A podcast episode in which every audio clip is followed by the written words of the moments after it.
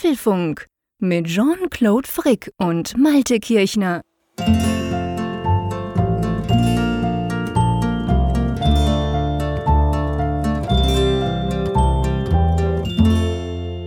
Man könnte meinen, heute Nachmittag hat hier das Telefon geklingelt und Tim Cook war am Apparat und hat gesagt, ihr macht doch da diesen Apfelfunk 219 heute am Mittwoch, 15. April. Wäre das nicht mal etwas, über ein neues Telefon zu sprechen, das wir in der Pipeline haben? Aber nein, das ist natürlich nur ein fiktiver Einstieg in diesen Apfelfunk. Wen ich allerdings wirklich in der Leitung habe, glücklicherweise weiterhin ohne Visum, darf er hier in meinen Gehörgang hinein, ist der liebe Jean-Claude. Hallo. Du darfst ohne Visum in meinen Gehörgang herein, mein Lieber. Hallo aus Bern. genau. Wir sind ja getrennt durch wieder echte Grenzen, was wir uns gar nicht mehr so gewöhnt sind. Aber das Schöne ist ja, das Internet kennt keine Grenzen, nach wie vor nicht, auch in dieser Zeit. Und darum können wir problemlos zusammen quatschen. Aber ja, ich gebe, um das vielleicht aufzugreifen, ich bin dem Tim Cook auch ganz dankbar. Ich finde, Apple hat ja inzwischen seinen Release-Zyklus ganz gut an, an den Zyklus von unserem Apfelfunk angepasst, oder? So Dienstag oder Mittwoch kommt meistens was Spannendes raus. Ja, das stimmt, das stimmt. Also diese Woche ist es relativ spät, was vielleicht dann dem Osterfest geschuldet ist. Normalerweise Apple ja so sehr auf den Montag und Dienstag so kapriziert, was ihre Neuerscheinungen ja. angeht. Aber ähm, ich, ich muss dir sagen, wir über den Zeitpunkt reden wir nicht, deshalb nehme ich, kann ich es hier vorwegnehmen. Ähm, ich war ja doch so ein bisschen am Zittern, dass ich dachte, hoffentlich kommt das nicht Donnerstag, weil das wäre jetzt, ja, das wäre echt doof gewesen, so ein Tag nach dem Apfelfunk, es ja. juckt dir total in den ja. Fingern darüber zu sprechen, du musst eine Woche warten und äh, dass es dann heute noch kam und ähm, ist ja nun auch ein Produkt, wo wir im Vorfeld schon manches wussten, das ist jetzt nicht so ja, völlig überraschend oder, oder dass du erstmal dich dann da reinlesen musst, was ist denn das überhaupt und da bin ich doch sehr froh, dass wir heute darüber sprechen können. Ja, das stimmt. Also für den Apfelfunk ist das der Worst Case. Und da kriegt der Tim Cook dann von uns jeweils auch eine böse E-Mail, wenn er irgendwas am Donnerstag raushaut, weil es ist einfach nicht praktisch für uns, muss man ganz klar sagen. Dann hören sich das Zehntausende an und denken, Hä, haben die das noch nicht mitgekommen? Und da war es einfach Pech. Aber eben inzwischen haben sie es recht gut im Griff, von dem her wollen wir nicht jammern. War jetzt zwar recht knapp vor der Sendung, aber auch das, wir kriegen es hin. Aber bevor wir über das Thema der Themen sprechen, haben wir noch ein paar andere Dinge oder so einen kleinen Prolog zu führen. Ja, wir werfen einen kleinen Blick zurück auf unser neues Format Apfelfunk am Hörer, was wir ja am vergangenen Freitag, am Karfreitag aufgenommen haben. Und wo man, glaube ich, sagen kann, das hat durchaus bleibenden Eindruck hinterlassen bei uns beiden. Ja, definitiv, das muss man sagen. Ihr erinnert euch, Apfelfunk am Hörer ist unsere Live-Show auf YouTube, die wir vor ein paar Wochen dachten, wir machen mal einen kleinen Techniktest, weil der Malte hat ein geiles Tool rausgefunden im Internet, wo man das sehr einfach machen kann. Der Techniktest ging fast zwei Stunden und da haben auch schon ein paar Leute zugeguckt. Und wir haben ganz, ganz, ganz, ganz viel Feedback bekommen damals im Sinn von, hey, das ist jetzt mal eine coole Idee, mach doch das bitte weiter. So dass eigentlich jetzt am letzten Freitag, also am Karfreitag, das war ja eigentlich sozusagen die erste Ausgabe. Das vorher war die Nullnummer wie man beim Fernsehen sagt. Und das war dann eigentlich sozusagen die erste Ausgabe. Und hey, es haben rund 400 Leute haben live zugeschaut. Mehrere tausend inzwischen haben sich das Pfeil angeguckt. Wir haben wahnsinnig viel Feedback bekommen. Und uns zwei, gell, hat's immer noch mega Spaß gemacht. Ja, weil wir, und das ist, glaube ich, auch so ein bisschen der, der Reiz dieses Formats. Wir erleben ja die Sendung so wie die Zuschauer auch. Wir lernen die Leute, die da aufgetaucht sind, aufgetreten sind, ja selber erst in der Sendung kennen. Das muss man vielleicht noch dazu sagen. Es gab da so ein paar mhm. Nachfragen ähm, hinterher, wie denn das zustande gekommen ist mit den interessanten Gästen und so und wie lang die Vorbereitung war. Man muss ja ehrlicherweise dazu sagen, diese Hörerinnen und Hörer, der Max, die Bettina und der Bernhard, die hatten sich ja per E-Mail bei uns beworben und haben gesagt, hey, ich könnte das und das Thema beitragen, ihr hattet doch gefragt und ich hätte dann Zeit und Lust, mal mitzumachen. Und wir haben die ja vorher überhaupt nicht gesprochen. Das war wirklich so in dem Moment, wo die Sendung mhm. losging, so fünf Minuten vorher haben wir nur den Techniktest gemacht, ob das überhaupt funktioniert. Und dann waren sie da. Und wir haben sie ja so mit den Zuschauern dann gemeinsam kennengelernt. Und ich ich glaube, dass, dass wir nicht so einen Wissensvorsprung hatten, das, das hat sicherlich auch so ein bisschen diesen Charme ausgemacht. Und was ich halt sehr angenehm an diesem Format finde, und ich gehe davon aus, das geht dir ähnlich, dass wir beide nicht so im Fokus stehen dabei. Ne? Also wir, ja. wir sind ja halt auch mit dabei, aber nicht, wir sind, es geht nicht jetzt so primär um uns. Ja, das finde ich natürlich total schade. Ich will doch immer im Fokus stehen auf der Bühne mit Spotlight direkt auf mich. Aber ja, ich komme drüber weg. Nein, natürlich Quatsch. Das ist genau, der, das, ist genau das Coole dran. Also man, man, man kann auch jemand anderen auf diese Bühne heben. Und vor allem gibt es einfach unglaublich spannende Gespräche, wenn man, wir haben so tolle Hörerinnen und Hörer und das macht einfach Spaß. Für uns ist das natürlich auch insofern spannend. Es ist live, also das heißt eben, du hast gesagt, wir kennen die nicht, wir wissen ja auch nicht, was die da erzählen und wie die da, also letztendlich hat man so eine gewisse Anspannung, weil es eben live mhm. ist. Mir kommt so ein bisschen vor wie ganz früher im Radio.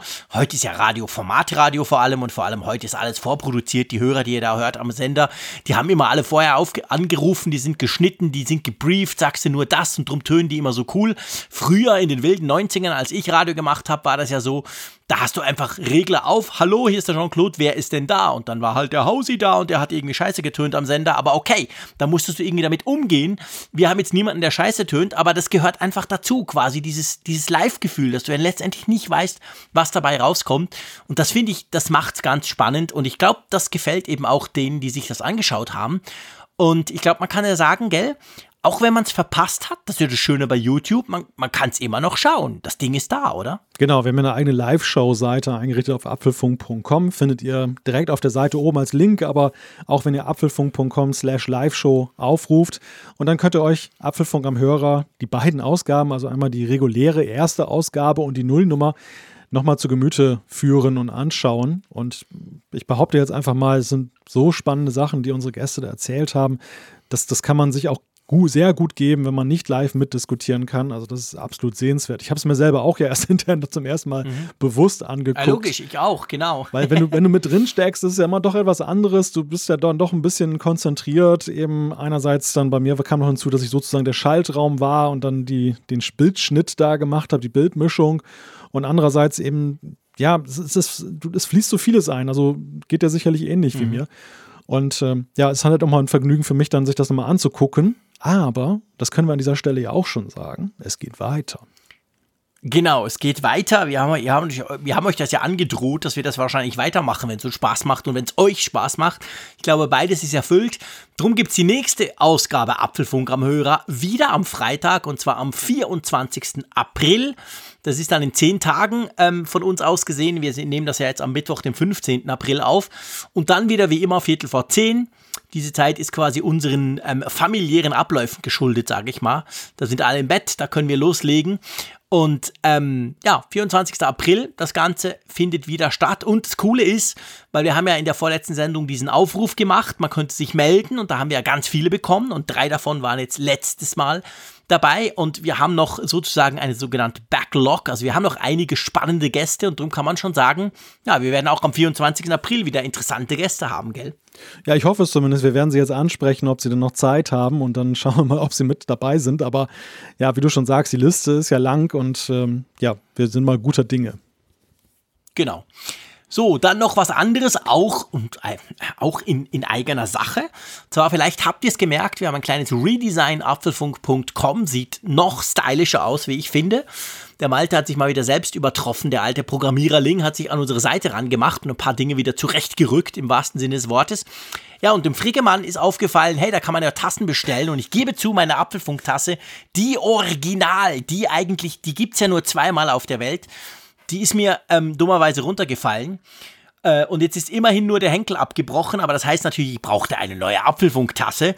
Und bei dieser Gelegenheit habe ich festgestellt, hey Freunde, wir haben so coole Sachen in diesem Apfelfunk-Shop. Darum erlaube ich mir, dass wir euch einfach mal darauf hinweisen, apfelfunk.com slash shop. Da findet ihr alles. Da findet ihr coole T-Shirts, tolle Mützen, natürlich die, die legendären Tassen in verschiedenen Varianten und, und, und. Es hat ein großes Angebot und aktuell bis am 19. April gibt es auch gerade 15% Rabatt. Also wenn ihr findet, hey, Apfelfunk, das ist cool, das will ich auf einer Tasse haben, auf einem T-Shirt haben, auf dem was auch immer haben, dann könntet ihr jetzt zum Beispiel zuschlagen. Ich muss gerade schmunzeln, weil wir glauben, wir sind auch mit unsere besten Kunden selbst, oder? Ja, definitiv. Ich habe jetzt gerade mal einige Euro auf unseren eigenen Shop geworfen vorhin. Ich hatte ja auch kürzlich diesen Hoodie da bestellt und ja. Der ist cool. Ja, den, oh, darum beneide ich dich. Ich, ich habe jetzt gedacht, ja, jetzt ist der falsche Zeitpunkt, einen Hoodie zu bestellen. Ja, das stimmt. Das können wir dann im Herbst wieder machen. Jetzt soll doch der Sommer kommen. Darum habe ich mich jetzt eher mit T-Shirts aus, ausgelebt. Aber ja, ihr werdet es auf Twitter sehen. Sobald das Zeug bei mir ankommt, werde ich mal ein Selfie posten oder so. Ähm, weil, ja, es ist lustig. Also erlaubt uns diese kleine Werbung. Ich finde, es hat da wirklich coole Sachen drin. Aber jetzt schlage ich vor, wenn du einverstanden bist, wir haben eine recht lange Liste. Wir könnten ja jetzt mal zu den Themen kommen, oder? ja, die hat sich tatsächlich so in Last Minute dann ja noch kräftig Boah. gefüllt. Ich dachte tatsächlich bis vorgestern noch, hm, das wird eine Feedback-Ausgabe. Da war es noch nicht so wild, aber nach Ostern wird Gas gegeben. Und das erste Thema ist ja ganz aktuell. Die Katze ist aus dem Sack. Das neue iPhone SE hat sich präsentiert. Dann sprechen wir darüber, warum die Hölle zugefroren ist. Apple und Google arbeiten nämlich bei Covid-19-Tracing zusammen. Was das genau bedeutet, das diskutieren wir. Ja, mit Covid-19 geht es weiter. Apple macht mobil. Sie haben Bewegungsdaten jetzt bereitgestellt. Dann aus drei mach wahrscheinlich vier. Das iPhone 12 bringt unter Umständen noch mehr Vielfalt. Also wir sprechen nicht nur über das iPhone, das heute wirklich herauskam, sondern auch über das, das dann später vielleicht kommen könnte. Ja, dann gibt es ein buchstäblich heißes Gerücht. AirPower soll angeblich wieder in der Pipeline sein von Apple. Und sie haben dann, dann weil das mit den Spulen noch nicht warm genug ist, einen A11-Chip möglicherweise eingebaut, was es damit auf sich hat. Der HomePod hat ein Update bekommen und dieses Update wechselt mal einfach so schnell das Betriebssystem, das da drauf läuft. Was genau von wo nach wo, diskutieren wir hier. Ja, und dann schließt sich der Kreis mit, den, mit dem Warenkorb sozusagen, denn Apple hat auch in seinem Store jetzt einiges Neues im Angebot, was wir uns dann mal angeguckt haben. Das haben wir zusammengefasst in den Apfelstücken, drei verschiedene Sachen. Genau. Also, dann lass uns doch gleich mal anfangen. Ich bin schon ganz aufgeregt. ähm, und zwar mit dem Thema, das heute natürlich dominant war rund um Apple, ganz klar. Wir diskutieren gefühlt ja seit drei Jahren über das iPhone SE und über einen kolportierten Nachfolger. In den letzten Wochen haben sich die Anzeichen ja verdichtet, dass sowas kommen könnte. Ja, und jetzt heute, am Mittwoch, ich glaube um fünf war es, zack, plötzlich ist es da, das iPhone SE. Erzähl mal. Ja, es ist ja schon fast wie so ein Running Gag gewesen in den letzten zwei, drei Wochen. Man hatte ja mit, mit Ende März. Fast ist gut. ja, Ende, man hat ja definitiv eigentlich im März damit gerechnet. Und als der März dann so verstrichen war, dann ging es eigentlich los, dass einschlägige Newsseiten ja fast jeden Tag vermeldet haben: heute ist es soweit, heute ist es soweit, heute ist es soweit. Irgendwo ist eine Hülle aufgetaucht, heute ist es soweit. Ja, und dann war es nie so weit und mittlerweile war es eher schon so, dass gar keiner mehr dran geglaubt hat, aber dieser Running Gag halt weitergelaufen ist. Heute ist es rausgekommen, da ist es. Das heißt iPhone SE und nicht iPhone 9. Wir kommen nachher auf den Namen, aber wir reden erstmal darüber, was es kann und was da drin steckt. Wir haben ein 4,7 Zoll Display. Das es hat so das Aussehen des iPhone 8. Es steht so in dieser Linie. Den A13 Bionic Prozessor, wie im iPhone 11 Pro. Mhm eine Kamera. Eine Kamera. Also eigentlich die Kamera, wir gehen dann auf die Details ein. Ich schlage vor, wir machen mal so einen kurzen Roundabout und dann gehen wir auf die einzelnen Details ein. Einverstanden? Ja. Also es hat eine Kamera. Es hat, weil es ja aussieht wie das iPhone 8, falls ihr euch noch erinnert, natürlich kein Face ID, es hat Touch ID. Dafür hat es Wi-Fi 6, wie die ganz modernen iPhones, aber wohl offenbar keinen U1-Chip und es gibt es in krassen drei Farben. Genau. Schwarz, Weiß, Rot und in drei Speicherausstattungen. 64, 128 und 256 Gigabyte.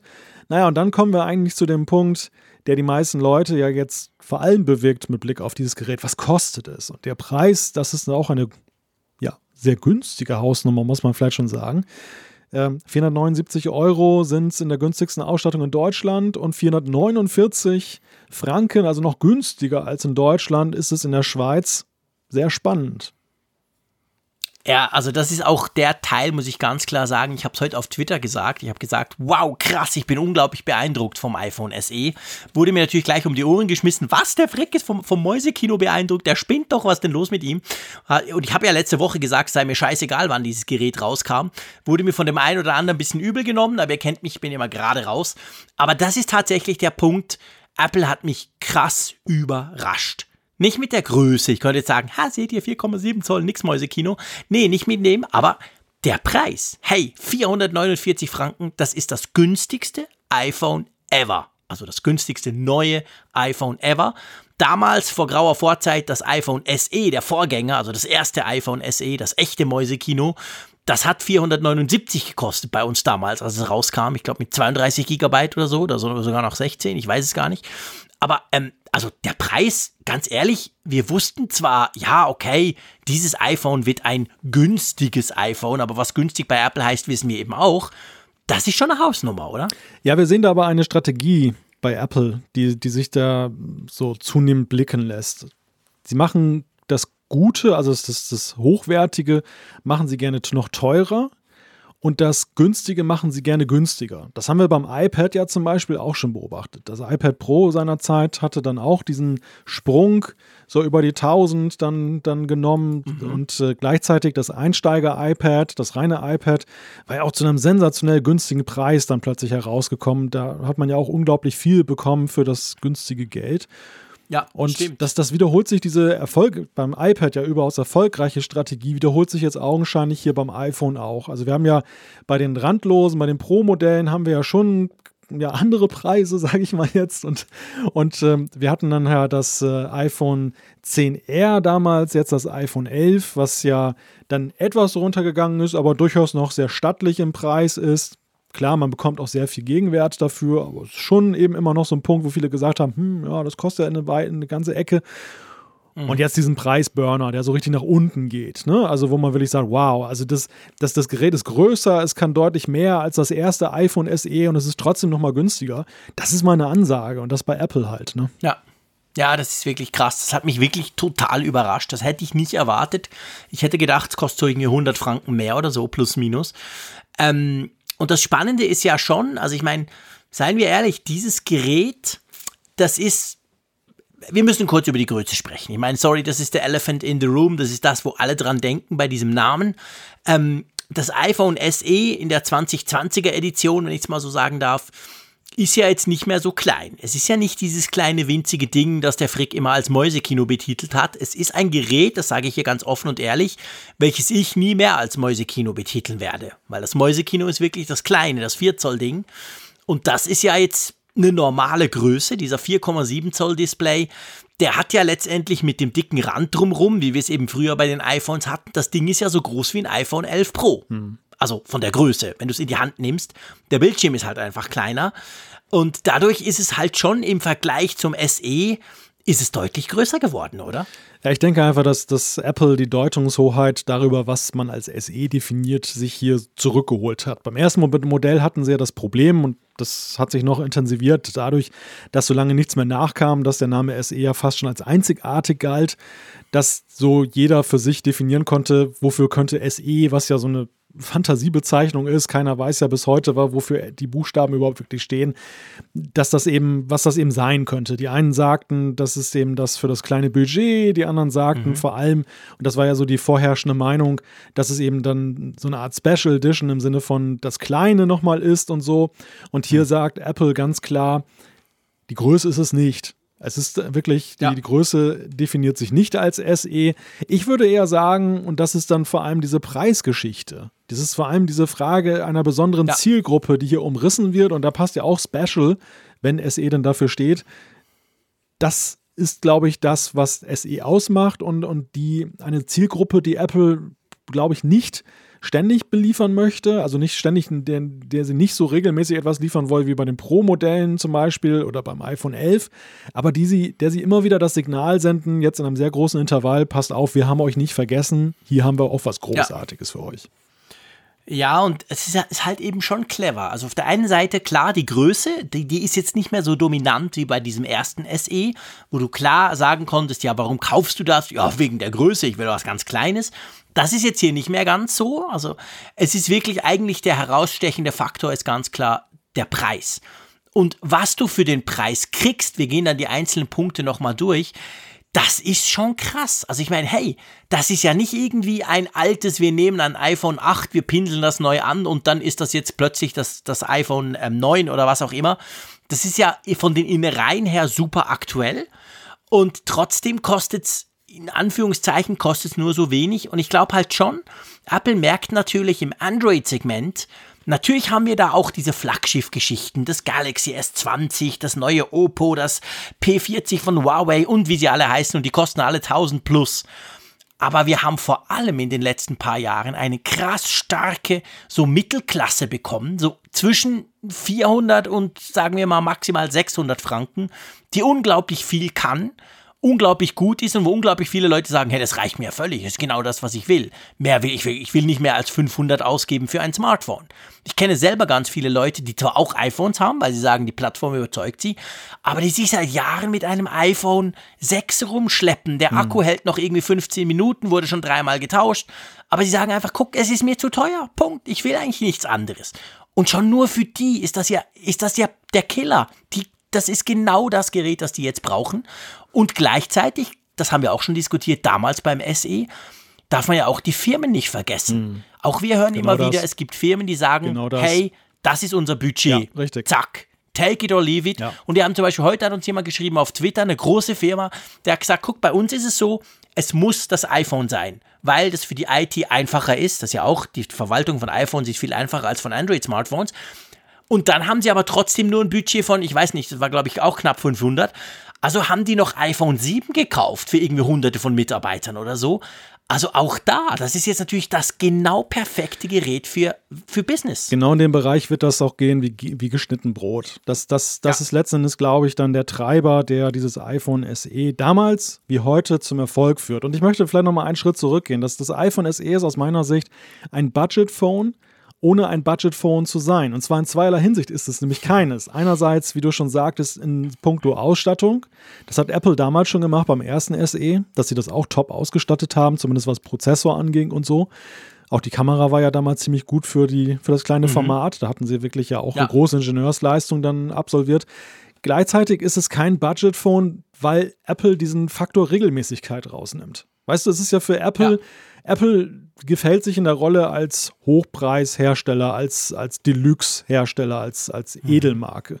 Und das, das Schlimmste, was ihnen passieren kann, ist, wenn der Anstrich entsteht von wegen, hm, Apple verramscht jetzt seine iPhones. Und ja. ich finde, mit dem SE haben sie damals, und hier manifestieren sie das, haben sie einen wunderbaren Mittelweg gefunden, wie sie auf der einen Seite diesem Wunsch und auch dieser Notwendigkeit, gerade im Firmenkundensegment, wo es ja nicht, es geht ja nicht um, nur um Sparen, es geht ja eben auch darum, dass eben Budgets halt da sind, die nicht überschritten werden dürfen, weil es einfach um Masse auch geht. Und ja, logisch, sie, sie, werden dem gerecht, ohne an, andererseits ein jährliches Billig-iPhone auf den Markt zu werfen, was dann eben das gesamte Segment runterziehen würde. Und das, das finde ich, ist eine sehr, sehr, sehr intelligente Geschichte, die sie da jetzt machen und die sie, das sind ja immerhin vier Jahre seit, seit dem letzten iPhone SE. Ja, ja, klar. Das ist super lang und es, ich glaube, das, was du sagst, ist genau der Punkt. Also die Idee von diesem SE ist eben auch, ich bin überzeugt, dass sie genau dieses Gerät eben nicht nächstes Jahr wieder SE2 oder was auch immer sehen werden. Dieses Gerät wird wieder recht lange einfach für sich dastehen, während im Herbst die 11er, die 12er, die 13er einfach immer die Pro und die nicht die Pro quasi erneuert werden, weil Dafür spricht auch der A13. Ich meine, sie hätten ja irgendwas nehmen können. Sie hätten einen 12er nehmen können, einen 11er nehmen können, selbst ein 10er wäre noch gegangen. Auch der wird, äh, wird noch lange Updates kriegen, aber nein, sie hauen den momentan besten Chip, den sie haben für Smartphones rein, den A13 Bionic. Das ist der, der im 11er ist, im 11 Pro ist, also in den ganz teuren Geräten weil sie einfach auch wissen, das Teil hält lang. Da mhm. kriegst du jahrelang noch Updates. Der wird jahrelang noch schnell genug sein. Also, das ist ein, finde ich, total smart. Das merkst du ja heute nicht, seien wir ehrlich. Ob du eine A13 drin hast oder eine A11, das merkst du in dem iPhone eigentlich nicht an. Aber in zwei, drei, vier, fünf Jahren mit iOS 16, 17, whatever, da, dann wird das eine Rolle spielen. Und von dem her ist das, die Zusammensetzung der Hardware, finde ich, ist extrem clever gewählt. Das ist ein ganz wichtiger Punkt und ich glaube, das, das haben wir aus der damaligen Sicht auch noch gar nicht sehen können. Damals gingen wir eher davon aus, dass ja. SE ist sozusagen eine Verneigung vor denen, die halt nochmal ein kleines Modell wünschten und dem man ja. halt dann was an die Hand gegeben hat, was dann auch sehr zeitgemäß war, aber es, es erschloss sich einem damals nicht, warum Apple jetzt unbedingt den besten, aktuellsten Prozessor da einbauen musste. Mhm. Und wir sehen jetzt klarer. Wir sehen jetzt ja eben, gerade weil wir jetzt das Intervall kennen, natürlich weiß man nicht, ob das Intervall so genau so fortgesetzt wird. Ob es jetzt bis zum Jahr 2024 ja. dauert, dass dann das nächste iPhone SE kommt. Das, das kann kürzer sein, es kann auch länger sein, es vielleicht auch, kommt auch gar nichts genau. mehr. Der Punkt ist allerdings, dass sie augenscheinlich wirklich so langfristig denken bei dieser Produktpipeline, dass sie sagen, dieses Produkt hat eine Zeit von mindestens drei, vielleicht vier Jahren und wir ja. bauen jetzt einen Prozessor ein mit dem und das, das, das, das danken ja die iPhone SE-Besitzer der ersten Generation Apple heute noch, wie lange sie dann wirklich da mithalten konnten. Ich meine, mit einem iPhone, was ja von seiner Größe ja völlig aus der Zeit gefallen ist, Das sehen natürlich die Besitzer anders, aber so von außen betrachtet. Und es, Ja, klar. und es wurde super supported. Ne? Es war unglaublich lange jetzt noch mit dabei bei den, bei den Betriebssystemen und Genau. so, während andere Geräte, die größer waren, schon rausgefallen sind. Ja, ja, genau. Und das, und das ist sehr bemerkenswert. Und das wird mit diesem Gerät hier auch sein. Wer dieses Gerät kauft, der kann sich sicher sein, mehr noch als jeder, der jetzt dann eben die Geräte kauft, wo die Entwicklungsschritte heute nicht mehr so riesig sind, dass dieses Phone halt sehr lange ihm dienen kann. Ja. Und auch da ist natürlich genau der geschäftliche Nutzen natürlich, das weiß Apple ja auch. Wenn ein, keine, wenn eine große Firma, viel mehr noch als eine kleine, ich meine, wenn eine große Firma tausende von iPhones kauft, dann kauf, machen die das ja nicht alle zwei Jahre. Dann wollen die Geräte die möglichst lange halten. Dann wollen die Geräte, die drei, vier, vielleicht sogar fünf Jahre im Einsatz bleiben können, wenn sie so viel Geld mal hinwerfen. Und auch da ist eben das, passt das einfach perfekt. Aber lass uns mal so ein bisschen das Look and Feel, beziehungsweise überhaupt mal so ein bisschen das Gerät ein bisschen genauer anschauen, technisch gesehen. Jetzt haben wir es so ein bisschen eingeordnet. Wie gesagt, 4,7 Zoll Display, die Auflösung ist, ja, wie sie halt beim iPhone 8 war. Was sind es? 1300 mal brr, 700 irgendwas. Also noch ein bisschen schlechter als beim 10R oder beim 11er. Aber trotzdem, der Display, der kann HDR etc. Wir wissen, Apple kann gute Displays. Ist zwar nicht OLED, aber ich glaube, da müssen wir uns keine Sorgen machen, oder? Nein, keineswegs, keineswegs. Also die, die LCD-Displays, das wissen wir auch vom iPhone 11 und, und von, dem, von dem 10R, ähm, die sind ja, stehen ja nichts nach. Genau, die sind super. A13 haben wir gesagt, the best of the best sozusagen. Und dann wird es ja spannend bei der Kamera. Die Kamera ist ja eine Einlinsenkamera, also wie beim iPhone 8 damals oder wie beim iPhone 10R. Die hat den Portrait Mode, also den Portrait Modus per Software. Das kann ja Apple inzwischen. Das kann der A, das hat schon der, was war es, der A12 konnte das schon. Also die A-Prozessoren haben sowieso so viel Power, dass das für die kein Problem ist, quasi das Bokeh zu rechnen. Und 4K-Video sowieso auch, logisch. Vorne ist, glaube ich, eine 7-Megapixel-Kamera drin. Was, also was ich noch spannend finde, es gibt ja logischerweise, wenn es nur eine Kamera ist, keinen Weitwinkel, also nicht wie beim 11er, wo du zwei Linsen drin hast, das ist nur eine Linse, also musst du mal auf den Weitwinkel verzichten. Aber was zusätzlich kommt, obwohl das Ding ja den A13 hat, also powermäßig top ist, hat diese Kamera keinen Nachtmodus. Meinst du, das ist so eine Geschichte, wo Apple sagt, ja, aber Freunde, für 450 könnt ihr nicht erwarten, einen Nachtmodus drin zu haben? Weil das ist ja eigentlich vor allem Software.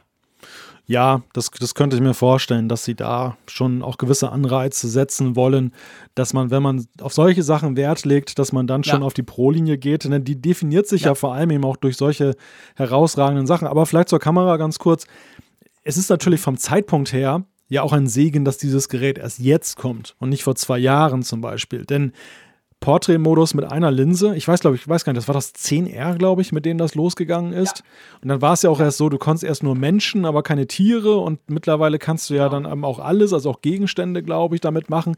Denn am Anfang der Bokeh-Modus war ja nicht nur eine Frage des Prozessors, das war ja auch eine Frage der, der Technik, mit der diese Tiefe überhaupt dann festgestellt wurde. Beim ersten. konnten ja beim, nur- Genau, das waren ja die zwei Linsen. Die eine, die, Genau. die, die, ähm, die Telelinse hat ja dann sozusagen dann durch diesen anderen Blick dann eben dieses Feedback gegeben, das und das ist jetzt tief, also das ist jetzt dahinter und das ist nah.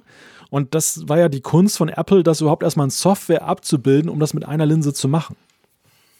Genau, ja, ist genau der Punkt. Also da hast du völlig recht. Auch das, ich meine, das ist ja eine wichtige Geschichte, Portrait-Modus. Wir haben schon oft drüber gesprochen. Etwas, was die Leute super cool finden, was die Leute extrem schätzen, was die Leute auch als Premium-Feature ansehen. Das ist eben etwas, das ist was Spezielles. Am Anfang waren, konnten das nur die Plus-Modelle, weil nur die zwei Kameras drin hatten. Und dann mit dem 10R hat Apple plötzlich, kam, kam sie um die Ecke, haben gesagt, guck, hier ist unser ein bisschen günstigeres iPhone, das hat nur eine Linse, aber hey, das kann auch Portrait-Modus. Und jetzt beim, beim, beim, ähm, beim 11er ist es natürlich auch wieder, da ist es, der macht das auch nur mit einer Linse, obwohl er ja zwei hat, der hat einen Weitwinkel ja, aber kein Zoom. Also das hat softwaretechnisch, haben sie es inzwischen im Griff, powermäßig sowieso. Das finde ich dann hingegen auch wieder, da haben sie gesagt, hey komm, auch die, die Masse der Leute, die dieses, die, die nicht so viel Geld für ein iPhone ausgeben wollen, aber die sollen auch den Portrait-Modus bekommen. Also das finde ich zum Beispiel persönlich passt auch, dass der Portrait-Modus dabei ist und der Nachtmodus, der tatsächlich eher so eine Special Interest Geschichte ist, behaupte ich jetzt mal, der ist dann da nicht dabei. Also auch das macht für mich irgendwie absolut Sinn bei diesem Line-Up hier von diesem neuen iPhone SE. Ja, ich glaube auch, dass die Auswahl tatsächlich auch nach der Popularität gegangen ist, weil sie einfach sehen, ja, genau. sie wissen ja eben, wie die Leute diese Kamera nutzen und dass der Portrait-Mode halt dann eben in viel mehr Situationen zum Einsatz kommt als dieses Special-Szenario, du hast es gerade gesagt, Nachtmodus. Ähm, das ist zu vernachlässigen. Das, das ist auch nicht so ähm, gerade bei so einem günstigen Phone ist es ja eben auch so, dann, dann, dass noch solche Reize dann eben ja auch dann die Attraktivität erhöhen. Und dann fragt man sich natürlich vor allem, genau. ähm, ist das nur ein Reiz, der auf dem Karton steht oder nutze ich das wirklich in meinem, in meinem Alltag? Und ja, das, das intensiviert so, sozusagen dann das Positivgefühl. Ja, genau. Wi-Fi 6 ist natürlich dabei. Wir haben es gesagt, der U1-Chip vielleicht, wir kommen dann nachher zu Touch und Face ID, das finde ich ein wichtiges Thema, aber ähm, der U1, der fehlt, konnte man lesen. Ähm, ist das für dich ein Problem? Denkst du damit quasi, wow, da werden aber in Zukunft Features kommen, die uns total abhängig gemacht hätten, hätten wir den drin? Also ich habe eine klare Meinung, aber ich will zuerst mal von dir hören. Wie, wie, siehst du, dass das in dem Teil jetzt kein U1 drin ist, obwohl doch im 11er, im 11 Pro und auch im 11 Pro Max, also im letzten Lineup von Apple vom Herbst, die haben alle diesen U1-Chip drin. Ja, wenn du mich im Hier und Jetzt fragst, dann ist es natürlich ausgesprochen bedauerlich, dass man nicht diese verbesserten Airdrop-Fähigkeiten hat. ja, stimmt. Das, ah ja, das ist krass. Aber Spaß stimmt, beiseite. Ähm, das ist natürlich eine sehr hypothetische Frage, weil es geknüpft ist an Produkte, die wir noch nicht haben. Und ich denke dann natürlich vor allem an die AirTags.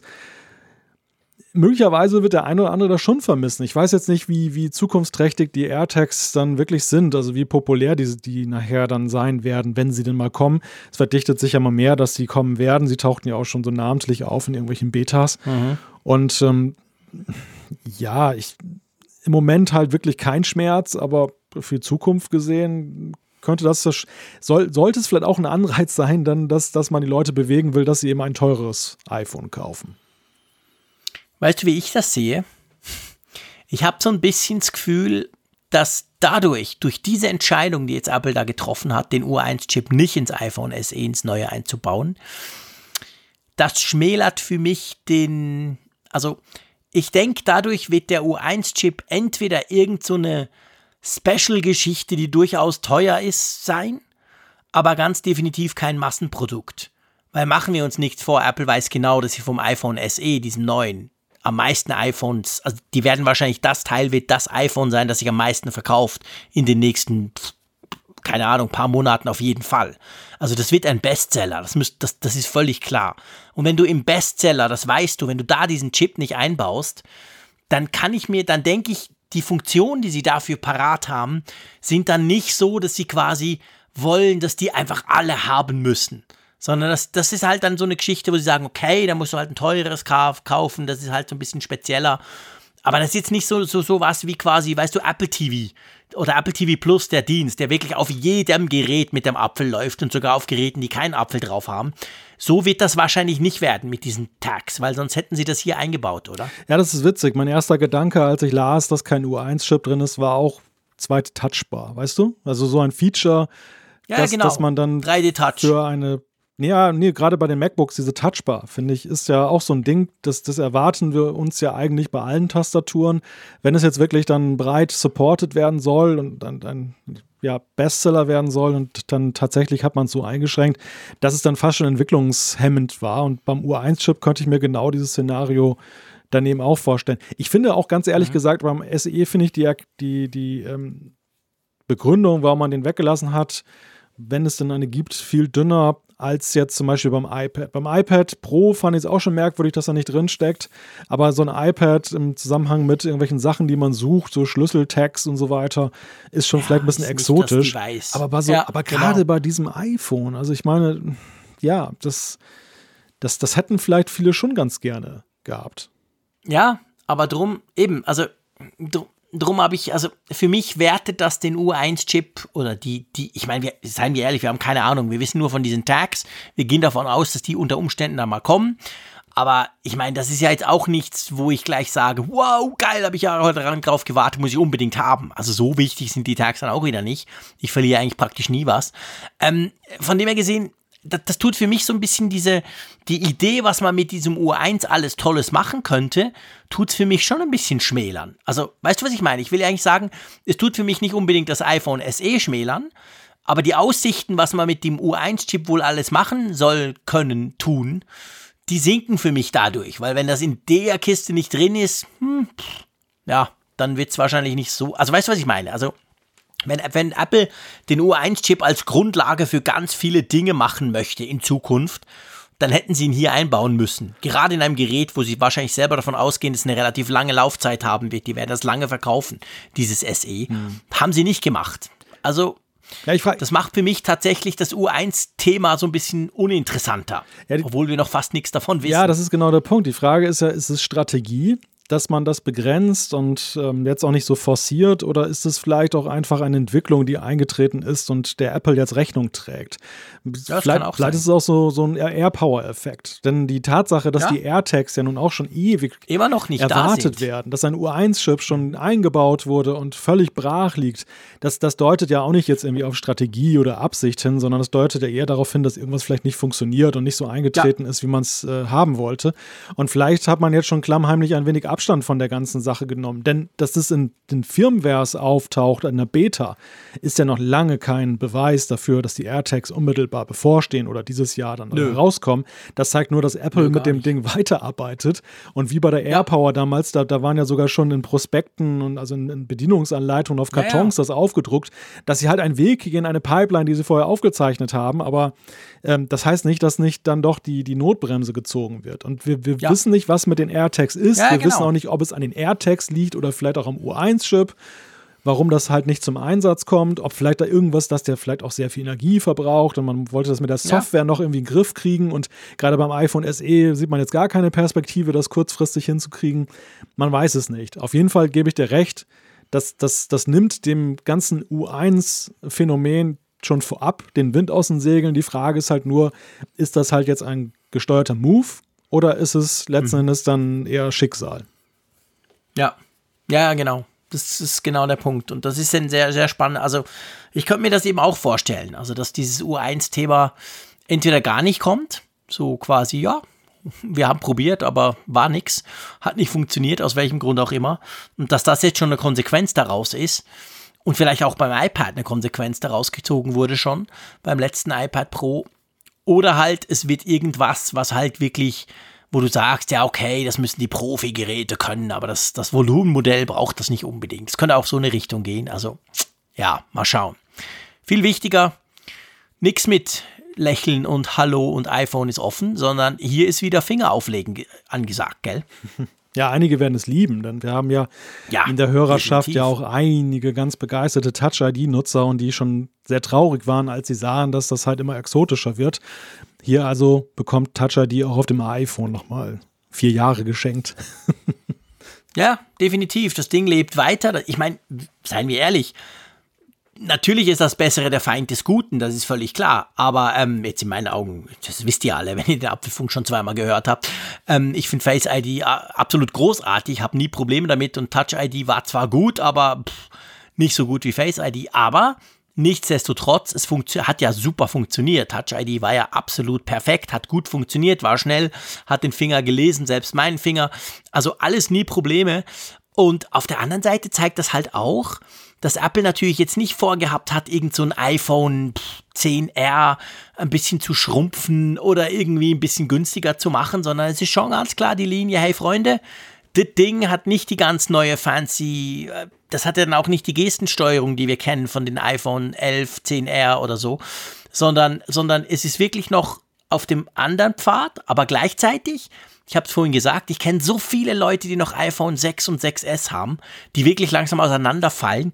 Für die ist es ja dann auch gar kein Problem, weil die sind sich das gewöhnt, die mhm. finden das cool. Und seien wir ehrlich, wahrscheinlich wegen Face ID wird ja kaum einer ein neues iPhone kaufen. Also Touch ID, ich finde das jetzt auch, da kann man absolut damit leben. Ja, ein ganzes Bündel an, an, Gründen spricht ja dafür, dass Apple diesen Weg geht. Einerseits wird damit schon doch eben ein wenig ausgestrahlt. Das ist doch ein Budget-Phone. Also man kannibalisiert jetzt Klar. nicht sein, sein günstiges, nee. äh, in Anführungszeichen günstiges iPhone in der höheren Liga. Es ist, wie du schon sagst, für viele da, wo sie herkommen, ist es eine Fortschreibung. Sie haben ein wiedererkennbares Design. Man muss ja auch sehen, viele Menschen wollen ja auch gar nicht immer diese Changes. Die wollen ja. nicht immer alles dann nochmal überdenken und neu lernen, sondern die haben vorher schon dieses Design und mit dem Home-Button gehabt. Jetzt haben sie dann ein neues mit dem Home-Button, merken aber gleichzeitig, die Innereien sind besser und es kann das ein oder andere mehr bei der Kamera. Und das, glaube ich, äh, ist für, für viele Nutzer dann eben auch durchaus reizvoll. Für Apple ist es natürlich aus aus Gründen eben des, ähm, der Produktion, der, der Kosten auch sehr reizvoll, dass sie eben dann da noch äh, in einer bestehenden Linie mit den bestehenden Werkzeugen mhm. weiterarbeiten können und das so in dieser, ja, in dieser Achterlinie dann verorten können, dann gleiches Gehäuse. Es wird sehr viel, sehr vieles dann weiterverwendbar sein, was sie vorher eben hatten, jetzt mit dem Achter, was ja dann eben auch eingestellt wurde. Also man sieht ja eben ganz klar, das wird, das, das, es wird trotz des Namens in der Linie des Achters gesehen. Das Einzige, was jetzt ja. eben dann jetzt runtergekippt ist, ist das iPhone 8 Plus, das nämlich ohne Nachfolger geblieben ist. Genau, also das iPhone 8 Plus, was es bisher ja zusammen mit dem iPhone 8 eigentlich bis heute ja noch zu kaufen gab, die sind beide aus dem Lineup, aus dem offiziellen Apple Lineup rausgeflogen. Ähm, ganz ehrlich gesagt, ich habe ja nie was davon gehalten, dass man gesagt hat, dieses, es hieß ja ziemlich lange iPhone 9. Man dachte ja, das iPhone SE kriegt den Nachfolger eben als iPhone 9. Und ähm, dass da auch eine Plus-Version, das würde überhaupt keinen Sinn machen. Eben, das ist das Budget-Phone. Das musst du nicht noch für 150 Franken teurer in der Plus-Version rausbringen, sondern das ist das Budget-Phone, das steht für sich allein, das hat eine Größe, das hat die Größe des iPhone 8. Also irgendwie, das macht völlig für mich absolut Sinn, dass das Plus rausgeflogen ist, weil damals war das Plus ja quasi, das war ja noch Premium. Das 8 und 8 Plus waren ja zusammen mit dem 10er, wurden, wurde das ja präsentiert vor zweieinhalb Jahren. Aber das war ja klar noch, das war noch das Premium Teuerphone und das Super mhm. Special Megaphone war das 10er, wo damals viele gesagt haben, ja, nee, also boah, komisch und boah und überhaupt und sieht ja ganz anders aus, wo ist denn der Knopf und so. Also das iPhone 8 Plus war, war ja ganz anders von der, von der Idee her als jetzt so ein iPhone SE. Von dem her macht das für mich Sinn, aber was es ja teilt mit dem iPhone 8, jetzt das neue SE, es ist wasserdicht, es hat einen Glasrücken und hat dadurch auch Wireless Charging. Also diese neuen Features, die wir uns inzwischen, an die wir uns ja so gerne gewöhnt haben, die hat es alle auch. Ja, also bei dem 8 Plus ist es halt auch so, dass genauso wie jetzt eine Annäherung an das Design des iPhone 11 wäre auch eine grö größere Größe irreführend gewesen. Ja, klar. Hätte jetzt darauf hingedeutet, dass es dann dem anderen zu nahe kommt. Im Übrigen glaube ich, wenn man ein weiteres äh, Muster erkennen möchte, dass Apple gerne mit dem SE Designs und Bauformen aufgreift, die jetzt ansonsten gerade beerdigt wurden. Das war ja witzigerweise damals so mit dem kleinen 4 Zoll. Das war outdated Stimmt. so, das war ja dieses 5er Design, was dann eben aus dem Verkehr genau. gezogen wurde, weil es das 6er kam und dass man dann mit dem SE nochmal wiederbelebt hat. Und genauso verhält es sich auch mit dem 8. Das 8er hätte ja keiner, keine Zukunft mehr gehabt, dieses alte Design mit dem Home-Button. Mhm. Und ähm, es ist nun völlig rausgekegelt jetzt bei den höheren iPhones und deshalb kann man es jetzt nochmal als SE nochmal wiederbeleben und dann halt in dieser Budget-Ecke dann fortführen. Ja. Ist ganz witzig, dass sie das auch so hier beherzigen. Ja, das ist wirklich witzig, das, da gebe ich dir recht. Lass uns zum Namen kommen. Was hältst du von diesem Namen? iPhone SE. Also mich hat das ja schon, gebe ich gerne zu, so ein bisschen überrascht. Diese, diese, diese, ähm, diese Gerüchte kamen ja so in den letzten drei Wochen hoch, dass es dann wieder SE heißen könnte und nicht iPhone 9, wie man monatelang vorher eigentlich dachte. Ähm, meinst du, also für mich zeigt das so ein bisschen, dass wohl Apple meint, dass dieser iPhone SE-Name weniger mit der Größe verhängt ist, so, hey, iPhone ist doch das Mäusekino, das ganz kleine, sondern vor allem damit, hey, SE ist doch dieses günstige iPhone gewesen von Apple und dass sie das weiterziehen wollen, oder? Ja, vielleicht erstmal Butter bei den Fische. Wir beide haben ja uns, glaube ich, vor einigen Sendungen mal erklärt, dass wir gesagt haben, SE können wir uns eigentlich überhaupt nicht vorstellen. Genau, SE 2. Und wir, genau. wir waren ja dann doch recht auf diese neuen aus. Und ja, in der Tat, ich habe auch heute, als die Präsentation, also als diese Pressemitteilung da kam, habe ich dann auch nochmal gedacht, hm, SE ist schon irgendwie befremdlich, ne? So ein großes Phone zu sehen und das dann SE bezeichnet, äh, zu, dass es mit SE bezeichnet mhm. wird, aber es ist genauso, wie du sagst. Apple misst dem Wort, und das, da sind wir wieder bei der Anfangsdiskussion, misst dem Wort SE eine andere Bedeutung zu als klein. Wir, wir waren einfach, ja. diese Mäusekino-Legende hat sich halt so als Common Sense durchgesetzt. Und wir sehen Genau. nun, und das hat ja auch die Debatte gerade gezeigt, sehr schön, an welchen anderen Faktoren Apple das dem festmacht. Und das ist vor allem eine, eine Ansage an die Käuferschaft, so SE. Sehr gute Leistung, aber zum Budgetpreis. Ja, ja, genau. Das ist, glaube ich, genau der Punkt. Also, dass dieses Erbe des ursprünglichen SE soll weitergeführt werden und nicht das mit der Größe, weil das eben, das SE in diesem Jahr ist ja schon deutlich größer als das SE vor vier Jahren. Das ist eine andere Liga, das muss man ganz klar sagen. Aber eben, ich glaube auch da, dadurch passt eben mehr Leuten. Es wird der ein oder andere wird diesem kleinen, kleinen Formfaktor natürlich eine Träne nachweinen, das glaube ich schon. Aber in der Summe gesehen, in der Masse gesehen, triffst du mit diesem 4,7 Zoll Display natürlich genau die große Masse, die sagt, hey, ich habe schon gern große Phones, aber ich will nicht so viel Geld ausgeben. Die sagen dann, ja, okay, ist zwar jetzt nicht riesig, aber hey, da kann ich alles drauf machen, kein Problem. Und wahrscheinlich gleichzeitig die, die halt sagen, ja, es wäre schon schön, ist nicht so groß, ja, okay, ist größer als früher, aber ja, immerhin, ist nicht so riesig wie der Rest. Die kriegst du irgendwie auch. Ich glaube, dieses, dieses Design, diese Größe ist wahrscheinlich ziemlich genau der Sweet Spot zwischen diesen beiden Lagern, oder? Ja, einerseits das und ich glaube, es gibt auch eben sowohl bei Apple als auch bei den App-Entwicklern keinen, den du findest, der noch Fürsprache für das alte SE hält von der Größe her. Denn das war damals, war es noch tolerabel, weil du hast sowieso in der Abwärtskompatibilität, warst du eben für das 5er-Display immer noch fit und hast das noch einige Jahre mitgetragen. Aber jetzt mit weiteren vier Jahren, die ins Land gegangen sind und wo die großen Displays sich einfach völlig durchgesetzt haben, ist es halt völlig aus der Zeit gefallen für jede Art von Angebot. Egal, ob du eine App machst oder ob du jetzt dann erst recht einen Streaming-Dienst oder sowas konzipierst, wo du dann Videos drauf abfährst, so ein kleines Display wie beim SE ist da halt problematisch. Da keiner, keiner von dieser Fraktion will das. Und das steht halt in einem Ja. Kontrast zu einigen Nutzern, die das haben wollen. Mich erinnert das ein- immer ein wenig an die Freunde der alten Handys, weißt du, der Prä-Smartphone-Ära-Handys. Wenn man, wenn man diese Displays, also damals, wenn ich so an mein erstes äh, Samsung SGH S100 denke, so ein, so ein, so ein Klapp-Handy mit, mit damals farbigen Bildschirm 2001, das war sehr revolutionär. Und das hat, das hat mir damals imponiert. Wenn ich das heute sehe, dann ist das halt echt so, meine Apple Watch ist höher aufgelöst und, und hat einen viel besseren Bildschirm. Und ähm, ja, das, irgendwann fällt sowas halt dann aus der Zeit, so sehr man auch emotional Ja. daran hängen mag. Ja, ja, absolut. Das ist definitiv so, ist genau der Punkt. Also von dem her gesehen ist dieses Gerät, also ich meine, ihr seht, ich bin, ich bin beeindruckt. Ich bin von einem iPhone SE beeindruckt. Wer hätte das gedacht? Ich war nie vom Mäusekino beeindruckt, aber wie gesagt, dieses iPhone SE 2020 werde ich auch nie mehr als Mäusekino betiteln. Das ist es definitiv nicht. Dieser Begriff, der, den beerdigen wir hiermit, beziehungsweise der wird nur noch gebraucht, wenn es wirklich um das ganz Kleine geht. Ähm, ja, ich finde, das ist ein sehr rundes Paket. Ich sehe eigentlich keine großen Nachteile und ich sehe vor allem natürlich halt diesen Preis, der bei mir immer bling bling macht. Und übrigens, das muss ich als letztes schon noch sagen zu diesem Thema. Du warst ja bei uns in der Schweiz noch in einer anderen Zeit. Kommt einem vor, wie wenn es Jahre her wäre. Du warst ja da, wir haben ganz tolle drei Tage zusammen verbracht und du warst ja auch entsetzt über unsere Preise. Wir haben Cappuccino getrunken, wir haben was Mittag gegessen und du warst ja recht platt, wie teuer alles bei uns ist.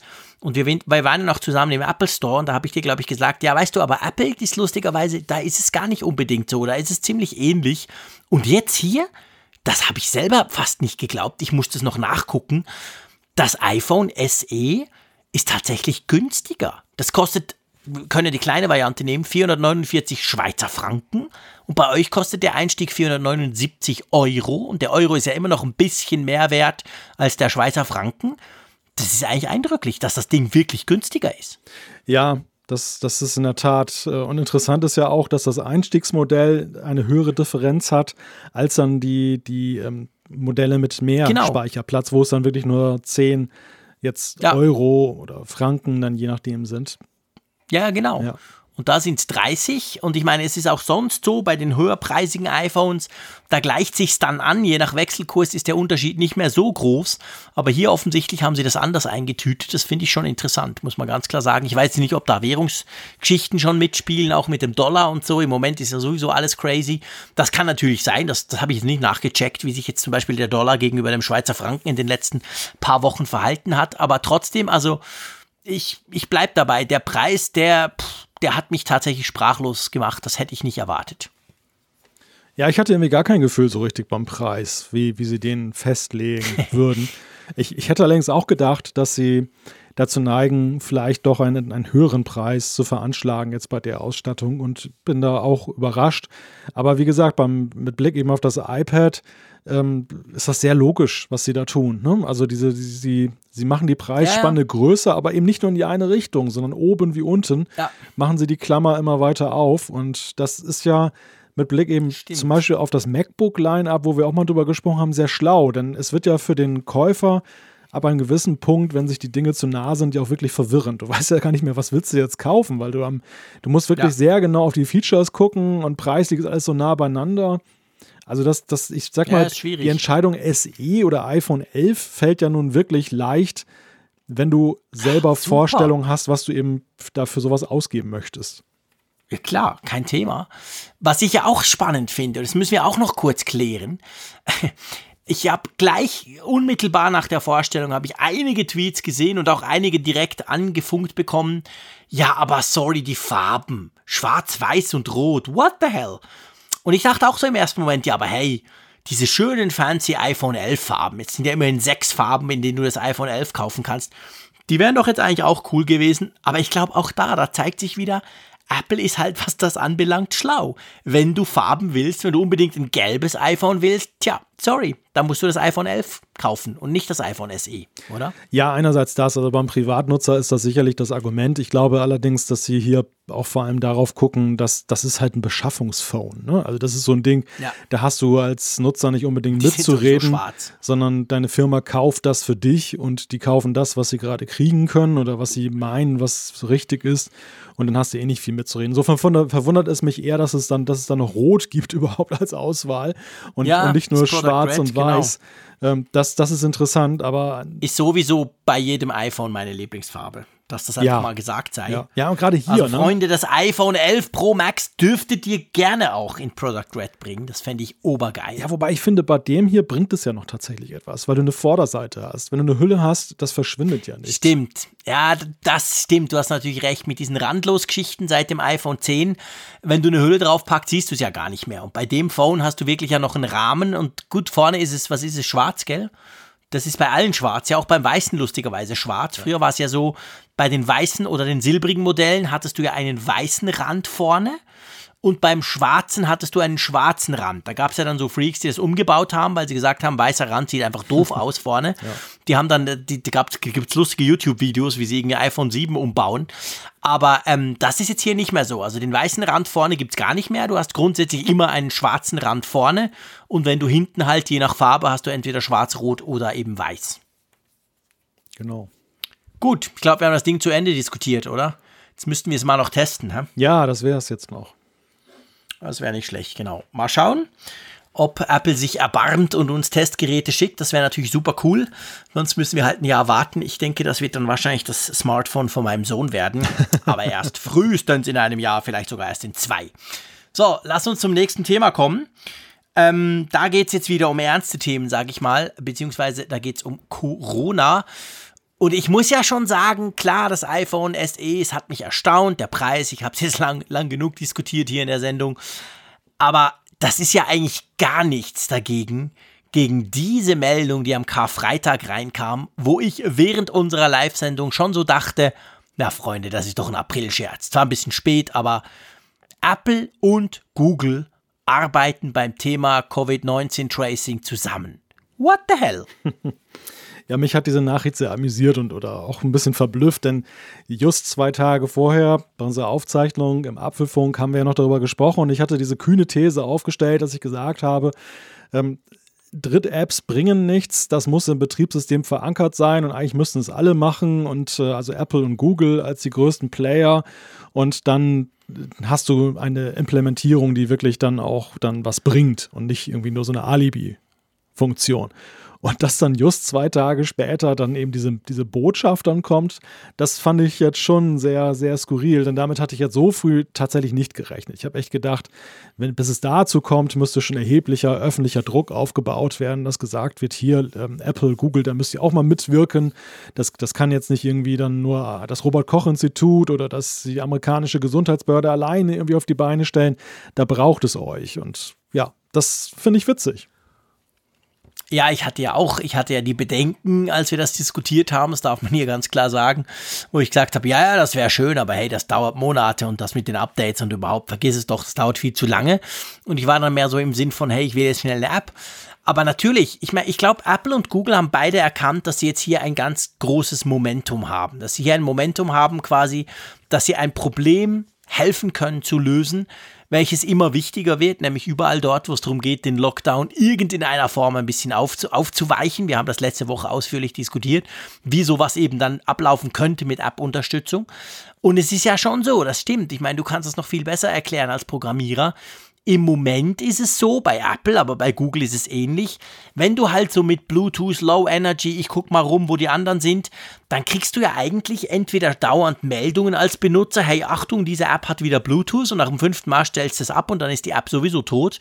Oder es geht gar nicht. Also eigentlich ist es ja schon etwas, was tatsächlich im Betriebssystem verankert sein muss, weil jetzt nämlich Apps das so gar nicht können, wie es aber eigentlich nötig wäre, damit es richtig gut funktioniert, oder? Ja, der Begriff Tracing sagt es ja bereits. Es sind sehr weitreichende Möglichkeiten, die, auf die eben so eine App dann zurückgreifen würde, um dann halt ihren Nutzen zu entfalten. Denn auch bei aller Anonymität, es soll ja so sein, dass ja eben durch diese Bluetooth-Geschichte untereinander die Geräte, wenn du jetzt jemandem zu nahe kommst oder jemand nahe kommst, wird dann halt so ein Schlüssel ausgetauscht. Das ist sozusagen wie so ein Beacon funktioniert dann halt das iPhone oder das Android-Phone. Und diese, diese Codes die anonymisiert sind, diese Identifier werden halt dann, dann gespeichert, um, falls dann halt dann Tage später der Mensch, mit dem du da zu tun hattest, dann positiv getestet wird, dass du dann eine Push-Nachricht bekommst nach dem Motto, pass auf, du hattest mit jemandem zu tun, 15 Minuten, über 15 Minuten lang, der halt dann positiv ist, lass dich testen, geh in Quarantäne, damit man halt das Ganze dann, dann, äh, dann einhegen kann. Und mhm. das letzten Endes ist aber ja eine Sache, das muss permanent im Hintergrund laufen des Systems. Also es muss sehr ja. weitreichende Erlaubnisse haben, um dann da mitzulaufen. Es muss, wie du schon sagtest, auf die Bluetooth-Schnittstelle dann in einem erheblichen Maße zugreifen. Es muss Datensätze anlegen und die bewahren und das ja auch möglichst sicher. Und dann mit einer sensiblen Geschichte und, und es ist ein sehr schlauer Move, den Apple und Google da gemacht haben. Du hast gerade gesagt, einerseits kommt es halt momentan gut, das einfach zu tun. Ich glaube aber auch, dass es natürlich wirtschaftlich in ihrem besten Interesse ist, gerade für Apple, weil sie natürlich ja selber gerne möchten, dass diese Beschränkungen aufgehoben werden, dass sie wieder ihre Stores überall öffnen können, dass die Leute wieder kaufen. Also es ist ja auch im besten Sinne dann eben als Verkäufer dann, dass ja eben wir möglichst schnell das überwinden. Und natürlich, und das ist glaube ich noch eine ganz wichtige politisch-strategische Komponente wenn Sie jetzt in die Offensive gehen, Apple und Google, können Sie ja das Verfahren, wie dieses Tracing stattfindet, selber proaktiv gestalten. Wenn Sie sich mhm. jetzt bockig gestellt hätten und hat gesagt, macht mal, entwickelt doch eure Apps, das interessiert uns überhaupt nicht, dann wären Sie womöglich dann irgendwann unter den öffentlichen Druck geraten, dass dann eben der Gesetzgeber viel zu weitreichend womöglich auch ausgestattet, dann erwartet hätte, so und so ist das zu tun. Und aus der Nummer wären sie nicht mehr rausgekommen. Wenn sie jetzt was dann schon in der Westentasche haben und bereitstellen. Dann wird es, glaube ich, ganz schwer, wenn jetzt zum Beispiel eine amerikanische Regierung kommt, eine deutsche oder sonst wer, und dann sagt, hey, wir möchten da noch ein Hintertürchen mehr drin haben. Das mhm, ist ja gerade praktisch, genau. wenn wir so eh tracen, dann können wir das und das da auch noch tracen. Nein, nein, das, da haben sie gerade, Apple hat dann das Datenschutzthema dann auch noch in ihrer Hoheit. Ja, ja, das ist ein wichtiger Punkt. Ich glaube, dass, dass das spielt da natürlich auch noch eine Rolle. Aber es ist schon interessant, dass diese beiden Erzkonkurrenten und Erzfeinde ja zusammenspannen. Man muss ja aber auch sagen zur Einordnung, die zwei dominieren ja den Smartphone-Markt komplett. Es gibt ja nichts anderes. Es gibt ja nur Apple und Google, also sprich Android oder eben das iOS-Betriebssystem. Alles andere wurde ja, wurde ja inzwischen eingestellt. Also von dem her gesehen, sind das natürlich schon die beiden Player, die da überhaupt eine Rolle spielen. Vielleicht, ich will das noch kurz so ein bisschen aufschlüsseln, was denn jetzt geplant ist. Also es ist ja jetzt so eine Art Zwei-Stufen-Plan. Das erste, was jetzt, glaube ich, schon Mitte Mai kommen soll, sind quasi spezielle APIs, also Schnittstellen, die sowohl Google wie Apple zur Verfügung stellen. Die kommen dann per Update auf unsere iPhones zum Beispiel bei Apple wird es ein iOS-Update sein. Bei Google, auch wichtig zu wissen, wird das nicht ein Android-Update sein, weil wir alle wissen, Android, Update, Android und Updates, das funktioniert nicht. Also die, die kommen dann nie an am Schluss auf den Geräten, sondern Apple macht das über die, äh, Google, sorry, macht das über die irgendwie Google Play Services. Das ist eine ganz wichtige Komponente im Betriebssystem, die sich aber über den Google Play Store, das ist wie der App Store bei, bei Apple, quasi aktualisieren lässt, ohne dass man warten muss, dass Samsung doch bitte mal so ein Update einspielt. Also da haben sie schon mal ziemlich weit gedacht, damit das eben auch schnell ankommt. Aber diese API, gell, die kannst du jetzt zum Beispiel nicht für Funkgerät brauchen, um da irgendwie noch eine Tracing-Funktion einzubauen, sondern die soll, soweit ich das verstanden habe, ausschließlich für staatliche Stellen offen stehen, also staatlich legitimierte Apps. Da kann nicht irgendeiner kommen und sagen, hey, ich will auch noch ein bisschen Tracing, oder? Nein, nein, genau. Das, das ist eine sogenannte Private API, wie sie Apple ja zum Beispiel auch für ihre eigenen Apps nutzen. Es gibt ja durchaus auch Werkzeuge, die sie dann sozusagen der Entwicklergemeinschaft vorenthalten, weil sie auch sehr mhm. weitreichende Zugriffe auf das System haben.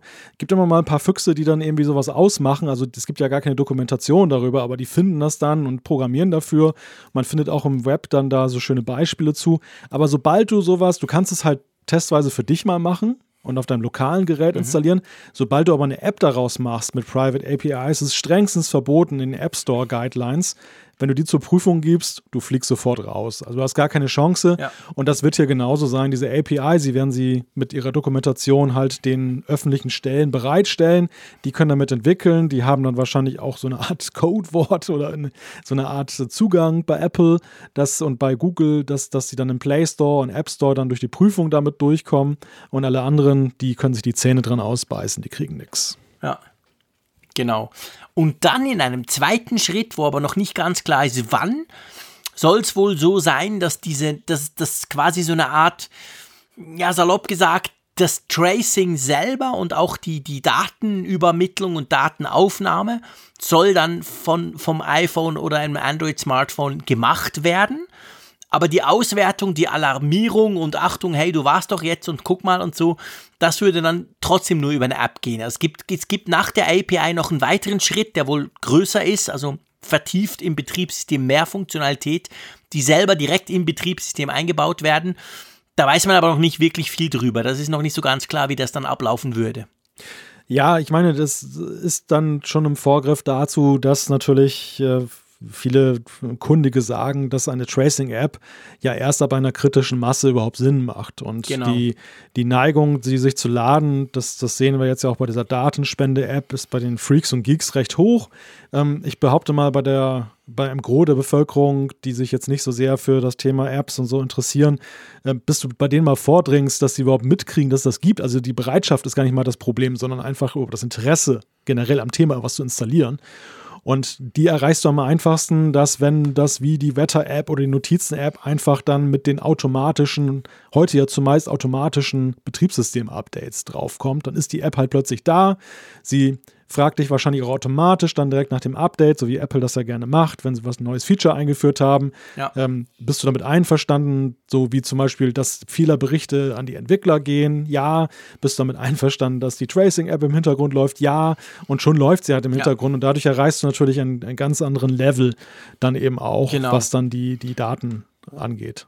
Aber, muss man auch sagen, ist jetzt schon klar, das Ganze wird Opt-in sein. Also du musst quasi sagen, ja, das will ich. nicht so, es einfach läuft und du musst dann irgendwo in den Einstellungen das Ding deaktivieren. Also auch da, man muss quasi am Anfang mal sein, sein, sein Einverständnis dann geben. Man wird nicht gezwungen. Nee, genau das. Und das ist ja auch noch so ein Punkt, der dann, denke ich, vor allem Apple auch wichtig ist, aber Google sicherlich jetzt im, im Angesichte des Themas Datenschutz in den letzten Jahren auch. Also diese, diese tiefere Integration einer solchen App hat natürlich auch den Vorteil, dass die Betriebssystemhersteller noch mehr Herr des Geschehens werden. Bei den APIs geben ja. sie ja dann noch so ein bisschen die Frage, wie wird mit den Daten umgegangen, wie integriert sich das jetzt dann tatsächlich dann ins System, was zum Beispiel genau, Batterieverbrauch angeht und so. Ähm, da, das geben sie raus, das geben sie in andere Hände, aber es fällt natürlich am Ende ja dann doch irgendwann wieder auf sie zurück, dass die Leute, die beklagen sich ja nicht beim Robert-Koch-Institut, dass das, dass das iPhone so schnell leer ist, sondern die werden gemeinhin erstmal sagen, Moment mal, mein iPhone verliert ständig Energie, scheiß Apple. Und da genau das äh, vermeiden sie eben dadurch, dass sie das dann auch dann noch mehr in die Hand nehmen. Aber auch da ist es halt sehr schlau, dann eben zu sagen, man macht es dann in einem zweistufigen Plan, damit das Ganze erstmal vorankommt. Du hast es ja schon gesagt, du, du hättest jetzt keine API erwartet, die erstmal ein bisschen ja wieder bremst, weil jetzt mögliche Apps nochmal wieder daran dann darauf warten, sondern ähm, durch, diese, durch diesen weiteren Step kann man das jetzt eben vorantreiben und dann mhm. ähm, wird es in einem nächsten Step dann halt verbessert. Genau sehr, sehr spannend, sehr interessant, was da geht und eigentlich absolut der richtige Move, muss man ganz klar sagen. So müsste man es eigentlich machen. Und alles, was dazwischen kommt, werden wir anschauen, werden wir testen, werden wir begleiten, werden wir euch informieren. Lass uns zum nächsten auch Covid-19-Thema kommen. Ähm, Apple hat, wie ich finde, eine ganz interessante Webseite aufgeschaltet. Ja, das kam äh, heute, auch am Mittwoch, sehr früh, glaube ich kam diese ja. Nachricht, dass sie E-Mobilitätsdaten bereitstellen. Das klingt erstmal ganz gewaltig, dann E-Mobilitätsdaten. Da denkt man natürlich sehr schon eben an Tracing, aber das ist dann doch auf einem sehr allgemeinen Level. Es geht nämlich um Statistiken. Es sind E-Mobilitätsstatistiken. Apple erfasst ja Navigationsdaten von ihrer Karten-App. Also sie gucken zum Beispiel, was suchen die Leute, wo gehen sie eben, was, was wollen sie von der App und äh, wie nutzen sie sie, in welchem Umfang und diese Daten haben sie halt sehr anonymisiert, anonymisiert im Sinne von, du hast dann eine Gesamtzahl, eine, eine prozentuale Betrachtung. Es gibt so ein Base-Level. Sie haben irgendwann gesagt, im Januar, das ist jetzt 100 Prozent.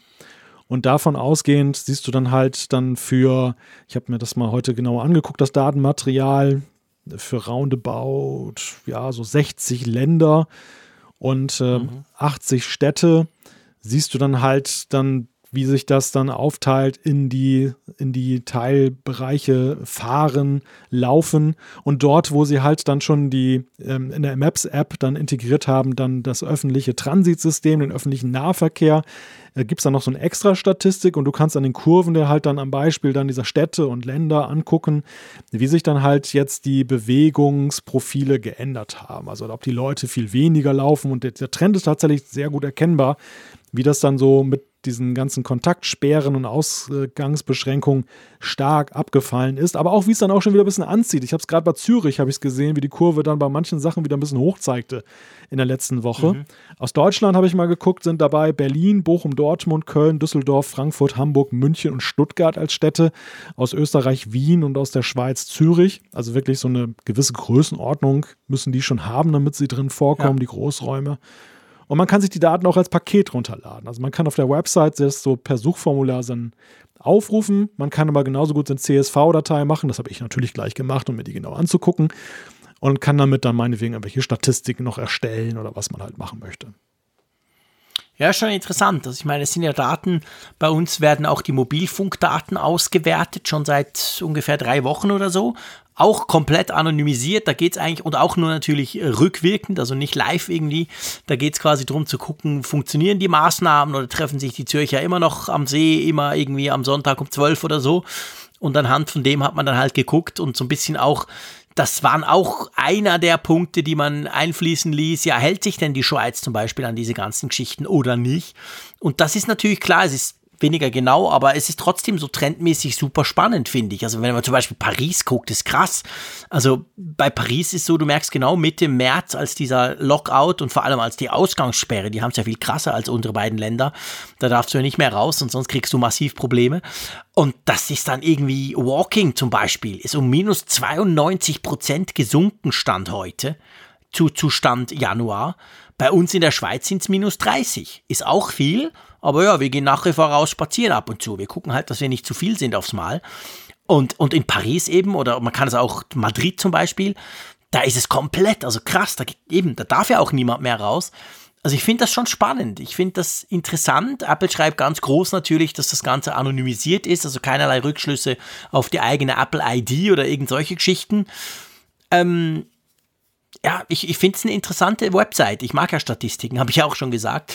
Und sie ist auch gut aufbereitet für so einfache Menschen wie mich. Ich meine, du, klar, lädst dir das CSV runter, quälst dein Excel damit, aber ich finde das schon, die Grafik, die ich da auf der Website sehe, eigentlich super.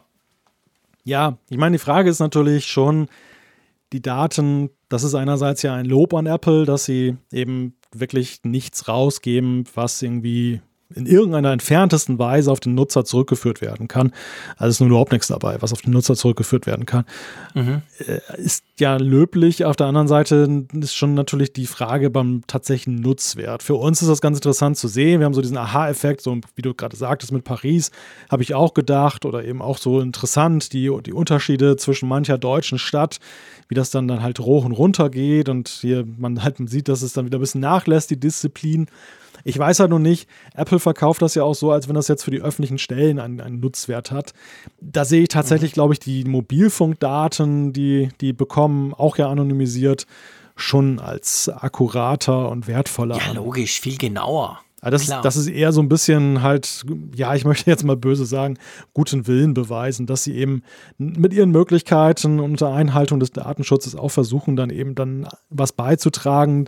Sie, sie schreiben ja auch ganz klar in der Pressemitteilung, das ist ein Teil eines Gesamtpakets, da wird dann nochmal auf die Atemschutzmasken hingewiesen, beziehungsweise diese mhm. Gesichtsmasken. Die sie herstellen. Genau, und, und das, das zeigt halt so nach dem Motto, hey, mehr noch, sag ich mal, als jetzt bei dem anderen Thema, was wir gerade hatten. Ähm, wir machen halt was. Während das andere Thema mit dem ja. Tracing, das ist wirklich etwas, was was bringt. Ne? Also was wirklich, ja. wo, wo kein anderer als zum Beispiel Apple mit Blick auf die iPhones so einen Beitrag leisten kann, der wirklich etwas bringt. Und hier ist es ja eher dann ein, ein Akt des ja. guten Willens. Ja, das, das, sehe ich auch so. Also das ist klar. Ich meine, an, anhand dieser Daten wird keine Regierung irgendwelche Entschlüsse fällen oder so, ganz klar aber ja, man kann sich's mal anschauen. Es, es ist halt, sagen wir es mal so, es verdeutlicht halt grafisch ganz krass ähm, diese Veränderungen, die, die, die wir da im Moment gerade erleben, die wir ja selber, jeder selber an sich ja letztendlich erlebt, sieht man hier halt so ein bisschen auf die Masse hochgerechnet auch nochmal. So. Lass uns zu dem Punkt kommen, wo wir eigentlich bis heute um 17 Uhr noch dachten, es sei der Hauptpunkt dieser heutigen Sendung, oder? ja, es ist witzig, genau. Und jetzt sind wir schon bei weit über eine Stunde Laufzeit und kommen erst Puh. darauf zu sprechen. Aus Freunde, unser Skript ist noch lang. Ja, ja, ist noch lange nicht das Ende. Also diese Sendung geht noch ein bisschen. Ähm, aus drei mach vier lautet das Thema. iPhone 12 mit noch mehr Vielfalt. Ist ein ganz interessantes Thema, was aufgebracht wurde durch Bloomberg, Mark Gurman, der immer sein Ohr an Apple hat. Und der hat einen Artikel geschrieben, der da unter anderem enthält, dass das iPhone 11, also das von den drei iPhones in der 11er Klasse, dass der Einstieg sozusagen, dass das in diesem Jahr beim iPhone 12 durch zwei Modelle ersetzt wird. Es wird also nicht ein iPhone 12 geben, sondern ein wie auch immer geartetes zweites Modell. Und dann noch die Pros. Und wie unterscheiden sich diese zwei Modelle? Weiß man das schon? Beim 11er jetzt, also beim 12er, das wäre dann das 12er und das 12 Pro und so wird es ja dann wahrscheinlich wieder sein. Ich meine, das hat er nicht so wirklich präzisiert. Gell, das ist nämlich, ich, ich habe dich, ich frage dich das drum, weil ich habe den Artikel natürlich auch gelesen und dachte, okay, ich war schon ein bisschen müde, als ich mir das gestern Nacht angeguckt habe. Vielleicht habe ich das nicht gelesen. Also er schreibt eigentlich von zwei iPhone 11 Modellen und nicht nur einem. Punkt, was auch immer das dann bedeutet. Und ich gebe ja zu, das habe ich so gelesen und dachte so, ja, ja, okay, interessiert mich nicht.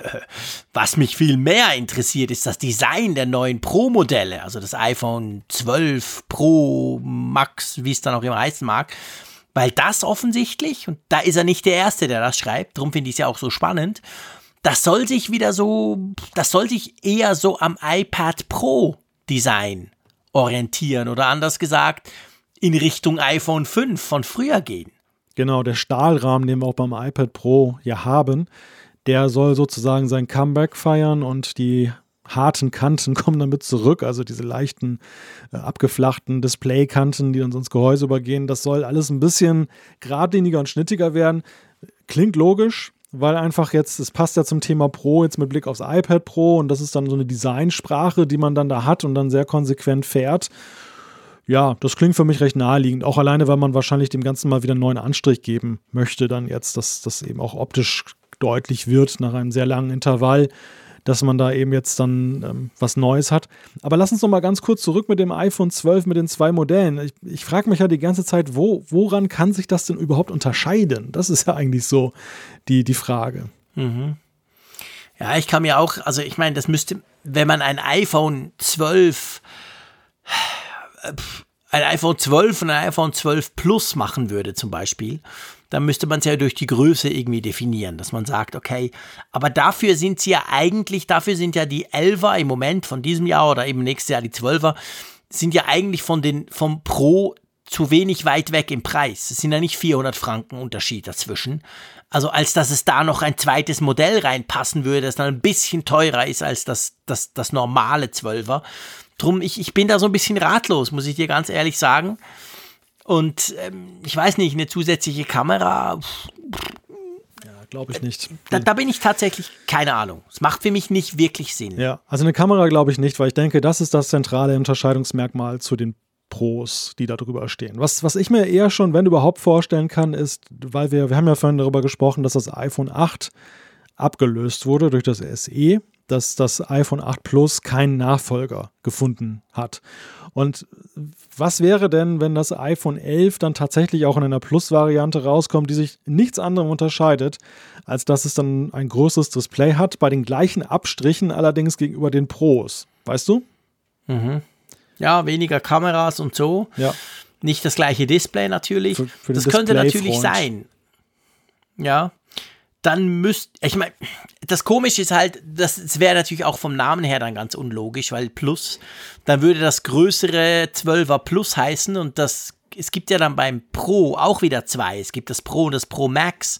Also da wäre es dann eher logisch, das iPhone 12 Max und das iPhone 12 und das iPhone 12 Pro und das iPhone 12 Pro Max. Jetzt nur namenstechnisch. Wir wissen ja noch überhaupt nichts. Damit man weiß, okay, Max ist einfach größer. Weil so ist es ja jetzt. Ich habe ja nichts. Ich habe keine einzige Funktion mehr, außer dass das Ding größer ist. Sprich, Akku ist auch größer, Bildschirm ist größer. Aber sonst unterscheidet sich das Pro Max ja nicht vom Pro zum Beispiel. Also, dass man halt vielleicht sowas machen würde, weil es gibt ja auch Gerüchte, die sagen, dass die iPhones, vor allem das Pro, noch mal größer wird. Also dass das nächste Pro, das 12 Pro Max, wohl noch ein bisschen größer wird. Da würde es vielleicht so reinpassen, das könnte sein. Aber ich gebe gerne zu, mich, mich, mich fasziniert vielmehr dieser, diese, dieser Designwechsel. Also das finde ich, das ist das Spannende an diesem Gerücht, weil das hatten wir 2018 schon, als das iPad Pro mit Face ID rauskam. Das war, glaube ich, im November vor eineinhalb Jahren. Und da gab es schon Gerüchte, wo man gesagt hat, hey, guck, das ist die neue Designlinie. So dahin gehen die iPhones auch wieder. Weil ja das iPad ja auch quasi, salopp gesagt, lange, lange, lange Zeit immer ungefähr gleich aussah, mit gerundeten Ecken etc. Und dann kam dieses, dieses Pro raus und das sah plötzlich wirklich anders aus. Das sah so aus wie die iPhone 5, 5er Linie. Und eigentlich, sei ehrlich, warten wir doch jetzt beim, beim iPhone auch auf das, oder? Das wäre eigentlich logisch. Ja, wie gesagt, also es wäre eine, eine durchgehende Designsprache, die, die momentan so ein bisschen wir haben zwar überall Pro, aber Pro sieht immer anders aus, jetzt bei, bei durchaus vergleichbaren, ja, genau. von der Software vergleichbaren Geräten. Und das würde dann halt in dem Falle halt eine Vereinheitlichung haben und gleichzeitig aber den Pros äh, dann auch noch einen gewissen neuen Touch geben, der durchaus ja im Verkauf auch dann hilfreich wäre, dass man einfach mal sagen kann, okay, designmäßig. Wir wissen, Apple ändert keine Designs und nur um des Designs, äh, wegen des Designs, sondern sie machen es ja meistens funktionell gekoppelt, wo sie sagen, es ergibt einfach einen Sinn. Es war zwingend, dass wir das Design ja. ändern mussten. Gleichwohl machen sie es dann natürlich besonders schick. Aber vielleicht eben ja, ist genau. ja auch mit, mit Blick auf 5G und sonst was dann eben auch durch so einen Stahlrahmen, der da drum ist, so ein Stahlband, ja noch eine zusätzliche Nutzbarkeit für das Gerät dann gegeben. Also es kann ja durchaus vorteilhaft sein. Ja, absolut. Also ich meine, das würde, würde die Pro-Reihe von der normalen Reihe natürlich noch mehr abheben, wenn die normale Reihe quasi designtechnisch ähnlich unterwegs ist wie jetzt die 11er und dann aber die, die Pro-Reihe plötzlich so aussieht wie das iPad Pro. Das würde natürlich das Ganze schon noch mal so ein bisschen auseinanderfächern quasi. Da könnte Apple dann auch kommen und sagen, ja, guck, das mindestens nochmal zusätzlich 150 Franken Unterschied, allein nur wegen dem Design. Also kann man sich letztendlich alles vorstellen, finde ich spannend. Ist halt dieses Jahr insofern auch schwierig. Ich meine, wir sind jetzt im April, das ist normal, dass man jetzt anfängt, auch über das Design der neuen iPhones zu philosophieren. Aber wir wissen letztendlich nicht, da gibt es ja auch Gerüchte, kommen die Dinger wirklich im September oder wird sich das Ganze halt verschieben, oder? Ja, sicher. Also die, die Zeichen mehren sicher, dass ja ein späterer Start nicht unwahrscheinlich ist, dass, dass Apple dann vielleicht sie im September ankündigt, aber so wie das ja seinerzeit auch schon mal beim iPhone 10 der Fall war, dass, dass es dann eben einfach, dass, dass einige oder alle Modelle ein bisschen später kommen und dann eben, ja, dann mit dieser Verschiebung erst im Oktober da sind. Aber mhm. nebenbei bemerkt, ich meine, das heißt natürlich auch, neue Hüllen sind angesagt, wenn das Design sich ändert. Ja gut, aber das war ja dieses Jahr auch so. Das, das, äh, das 11 Ja. Pro konntest du ja nicht in die Hülle packen vom 11, äh, vom 10S vom Vorjahr. Also das, das kennen wir ja leider schon, dass wir jedes Jahr neue Hüllen brauchen oder wenn wir unsere iPhones wechseln. Damit rechnen wir ja schon. Ich war ja schon nach wie vor total erstaunt, dass das Magic Keyboard, welches für das iPad Pro Jahr rauskam oder angekündigt ist, dass das noch auf dem in Anführungszeichen letztjährigen alten iPad Pro läuft. Das, das, das war ja schon fast ein Wunder. Normalerweise geht das nicht bei Apple, solche Geschichten. Da muss man immer was Neues kaufen. Ja, stimmt. Gut, wir harren der Dinge, oder? Ja, klar, wir werden es ja sehen. Oder auch nicht. Wir werden es ja sehen. I- i- Irgendwann werden wir es sehen, hoffentlich, genau. Ähm, äh, ist eine ideale Überleitung, mein lieber Freund. Wir werden es ja sehen. Wir haben uns ja, geben wir es zu, ich unter Krokodilstränen, ich habe schon ein paar Monate lang dran beißen müssen, gebe ich gerne zu. Wir mussten uns ja letztes Jahr, ist ziemlich genau ein Jahr her, mussten wir uns ja von AirPower verabschieden. Ihr erinnert euch, die sagenumwobene, geile Ladematte, die alles besser macht als die Konkurrenz, die, an der Apple jahrelang geschraubt hat und die dann schlussendlich ähm, nie, nie rauskam, weil Apple gesagt hat, wir kriegen es nicht hin. Ähm, äh, und ehrlich gesagt, das aktuelle Gerücht, das heiße Gerücht, das lässt mich so ein bisschen ratlos zurück, weil ich mir nicht ganz sicher bin, soll ich mich jetzt schon wieder anfangen zu freuen monatelang? Oder ist das dann auch wieder für die Katze? Erzähl mal. Jetzt gibt's die Dinger doch, vielleicht, irgendwo bei Apple.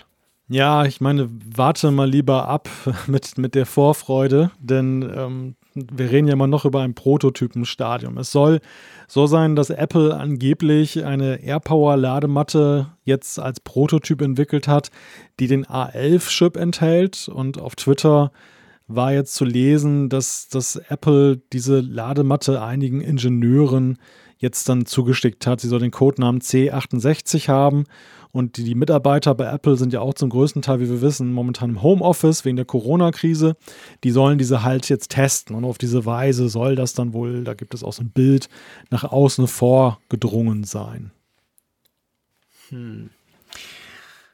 Ich bin da, ich bin da sehr unsicher. So, so gern ich das Teil ja nach wie vor hätte, muss ich ganz klar sagen. Wie gesagt, es hat mir leid getan, kam das nie raus. Aber ähm, die Probleme sind da. Andererseits muss man sagen, es gibt inzwischen ein Konkurrenzprodukt von Sense Wireless. Das hat im, immerhin so viele Spulen drin, dass man die Geschichte mit, wie ich muss mein iPhone ganz genau drauflegen, muss man bei dem Teil nicht. Das kannst du irgendwie drauflegen, auch zwei verschiedene Geräte. Und du musst du nicht gucken, dass das schön ausgerichtet ist. Das lädt trotzdem per Wireless. Also offensichtlich so diese Thermik-Problematik, die haben zumindest andere Hersteller inzwischen gelöst. Da stellt, da stellt sich natürlich die Frage, okay, wenn man das gelöst hat, weil das war ja so ein bisschen der Auslöser letztes Jahr, dass sie das offensichtlich nicht hingekriegt haben, dass das Ding irgendwie zu heiß wurde, da könnte man sich schon vorstellen, dass sie noch mal dran gehen. Aber ich sag dir ganz ehrlich, was mich verunsichert bei diesem, bei diesen Gerüchten, das ist die Geschichte mit dem A11-Chip. Ich meine, hey, der fucking 4K-TV, den wir haben von Apple, der Apple TV 4K, der hat ja nur eine A10 drin. Was zum Geier machst du bei einer Ladematte mit dem A11-Chip drin? Der ist ja unglaublich powerful. Also das, das, ja, das lässt mich ehrlich gesagt stark zweifeln, dass da überhaupt was dran ist. Ja, daran kannst du sehen, wie komplex das Thermikproblem des der AirPower ist, dass man einen A11-Prozessor braucht, um dann in Echtzeit berechnen zu können, wie man Der jetzt den, den, Strom irgendwie den Brand verhindert. richtig hinschickt. Ja, also äh, da, da möchte ich vielleicht so sagen, dass auch je nachdem, in welchem Stadium dieser Prototyp ist, das aber ja auch noch nicht viel zu sagen hat, dass da ein A11 drin steckt. Denn wir wissen ja aus den durchaus bestätigten Geschichten über frühere Apple-Produkte, das erste iPhone als Prototyp und das iPad, da haben die ja wirklich so aus den übelsten großen Komponenten teilweise solche Prototypen zusammengebaut, nur um zu gucken, um let dass letztendlich dann die Software und die Hardware so grundsätzlich funktionieren. Und das heißt aber noch nicht, dass dann nicht doch ein viel ähm, kleinerer Chip dann später reinkommt, das Endprodukt. Also das ist einfach nur, ist, man hat den A11 zur Hand, man muss jetzt nicht extra eine CPU entwickeln. Der, der ist natürlich völlig oversized, das weiß man auch, aber man bildet auf ihm das ab, was man dann mit einem wesentlich weniger performanten Chip später dann in diese AirPower-Ladematte macht. Also beim Early äh, Prototype würde ich jetzt sagen, ist das erstmal kein Beinbruch, dass da ein A11 drin ist und bedeutet gar nichts für das Endprodukt.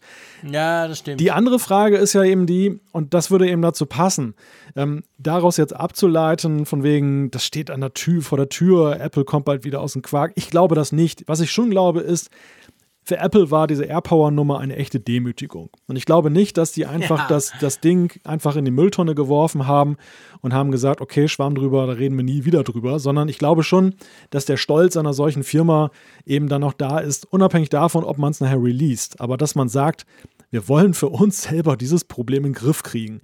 Wir wollen jetzt mal gucken, woran es mhm. gelegen hat und wie man das hinkriegt, weil es ja durchaus auch Auswirkungen hat auf andere mögliche künftige Produkte. Also es gibt ja immer Learnings, die du aus sowas rausziehen kannst, die jetzt nicht unmittelbar jetzt mit diesem Produkt zu tun haben, aber wo du einfach mhm. sagst, okay, wir haben was gelernt. So. Und ich denke einfach mal, die, die werden das AirPower-Ding dann bei sich intern weiterentwickeln, gucken, ob es irgendwie läuft. Jetzt hat es vielleicht so einen, einen, einen Grad erreicht, dass man jetzt ein paar mehr Tester mit reinnimmt, um dann eben auch so ein bisschen diesen Realitätstest hinzukriegen.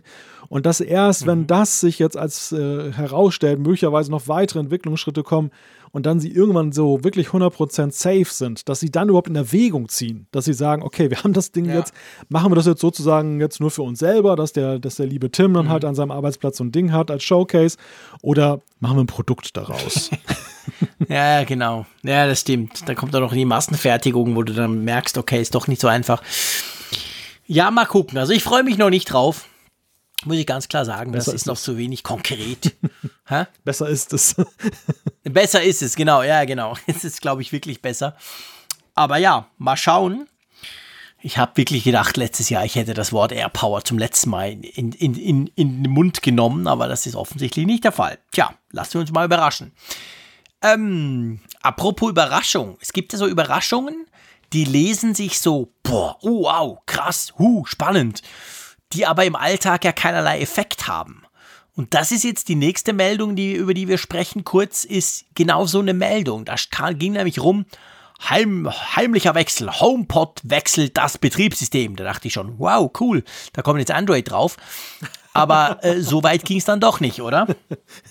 Ikea OS. genau, Ikea OS. Die haben es einfach besser hingekriegt mit ihren Lautsprechern. Nein, Spaß beiseite. Genau, Sonos OS.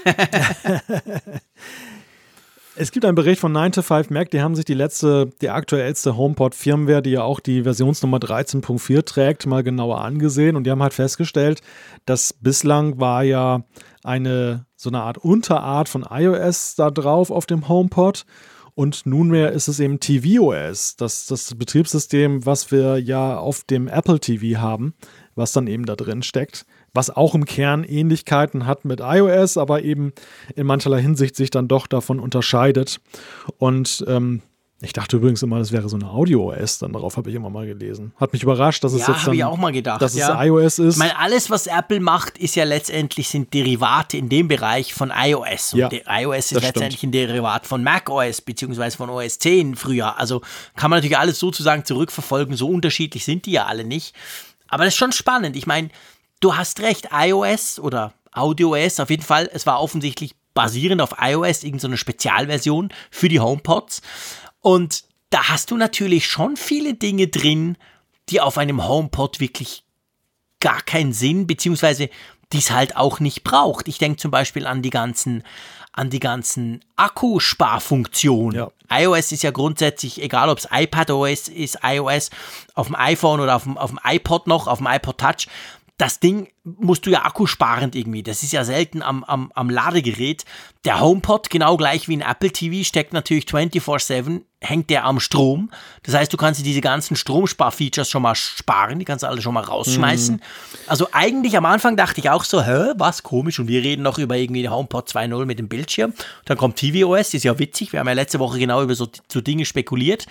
Aber so gesehen, rein technisch macht das natürlich schon Sinn. Der HomePod ist dem Apple TV, so komisch das klingt, vom Betriebssystem her näher als einem iPhone. Ja, das ist es, ganz klar. Es gibt eine ganze Reihe von Funktionen, die halt beiden bei beiden deckungsgleich sind. Wir hatten es ja auch in einer letzten Sendung gesagt, dass ja das Apple TV und der HomePod beide auch als HomeKit-Basis, als Home-Hub ja. dann dienen. Also da ist schon mal eine Gemeinsamkeit. Du hast ja gerade gesagt, es sind beides Geräte, die am Stromfestnetz hängen und dieses ganze Akku-Power-Management im Grunde überhaupt nicht benötigen. Das ist egal, ob sie besonders stromsparend sind und nicht.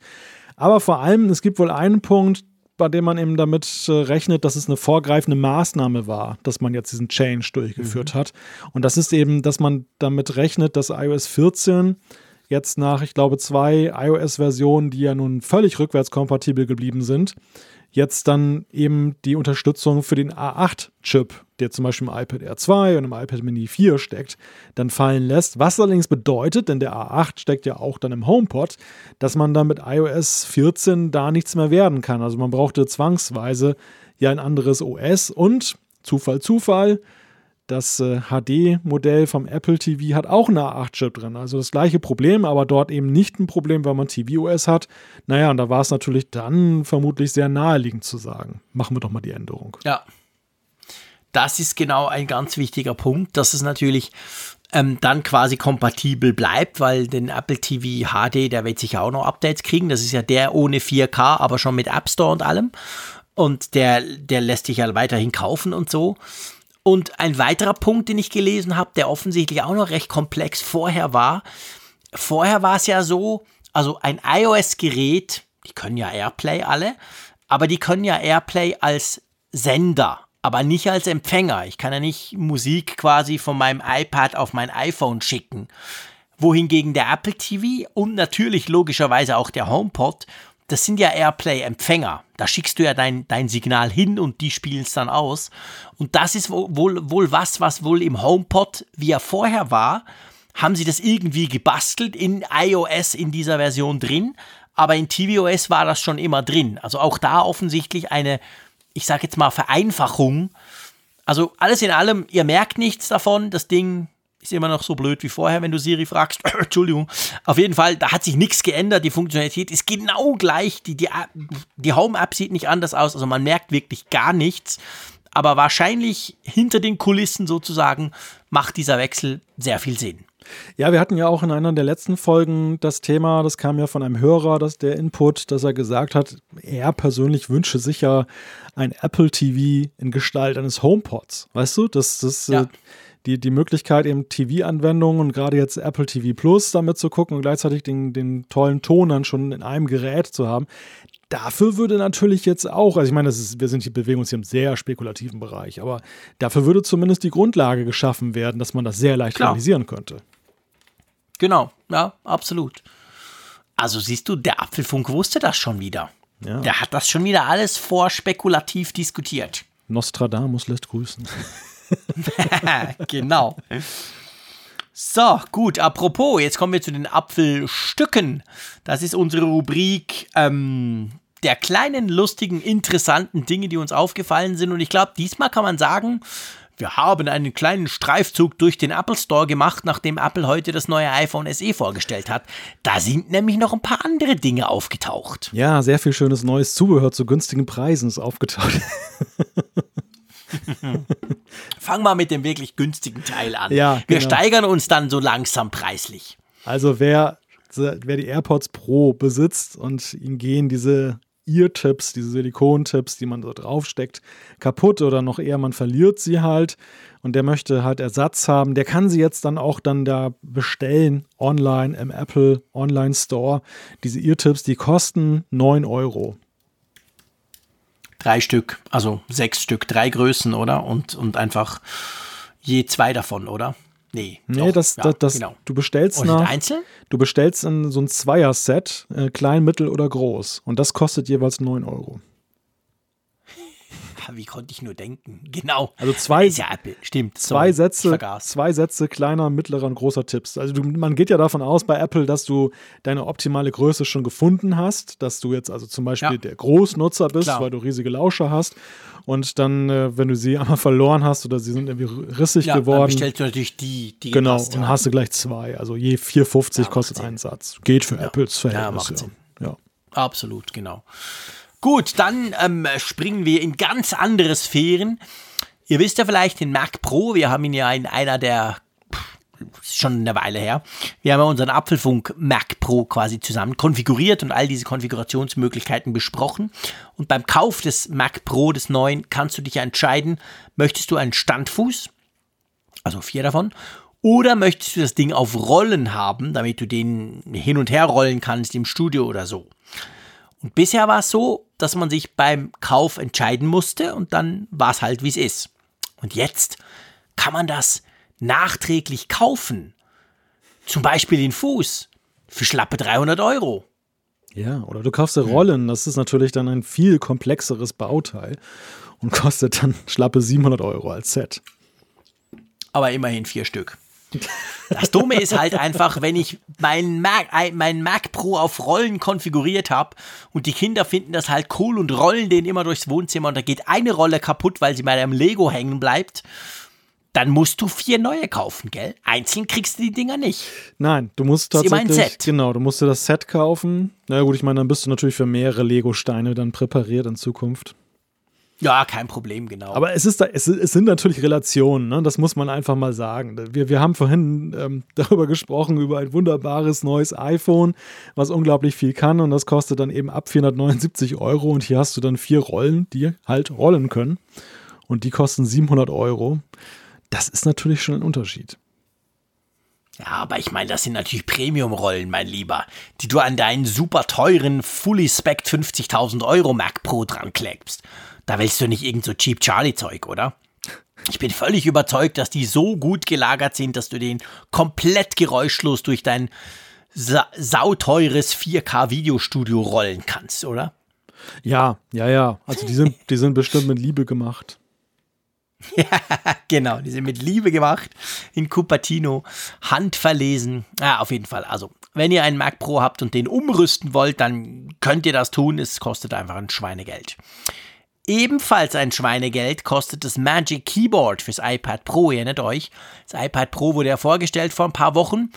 Ähm, unterscheidet sich nur marginal, sage ich mal, vom, vom, vom letzt vorherigen iPad Pro mit Face ID. Aber das spannendste Teil war ein Zubehör, nämlich das Magic Keyboard. Das, da könnt ihr euer iPad Pro so reinklinken und dann könnt ihr es stufenlos verstellen. Es hat einen USB-C Stromanschluss und es hat vor allem ein Keyboard, welches hintergrundbeleuchtet ist, Klammer auf, der Frick freut sich, Klammer zu. Und dann hat es auch ein Touchpad, ein Trackpad, also wo ihr quasi so mausmäßig rumfuddeln könnt. Und ich glaube, alle, die das hatten, alle, die das iPad Pro gesehen haben, getestet haben, ich habe ja auch eins hier, das iPad Pro 2020, ganz tolles Gerät, aber wir alle haben gesagt, ja, super toll, aber ja, wenn du vorher das iPad Pro hattest, der Unterschied gleich null. Aber das richtig Spannende ist eigentlich dieses Keyboard. Und das hieß ja anfänglich, dass das Teil irgendwie Mitte Mai erhältlich sein soll, plus mhm. minus. Und jetzt plötzlich heute, zack, Hokus Pokus, das Ding ist da. Man kann es bestellen, kommt nächste Woche. Ja, war so eine kleine Überraschung, die so am Rande halt der iPhone SE-Vorstellung dann aufploppte als weitere Pressemitteilung.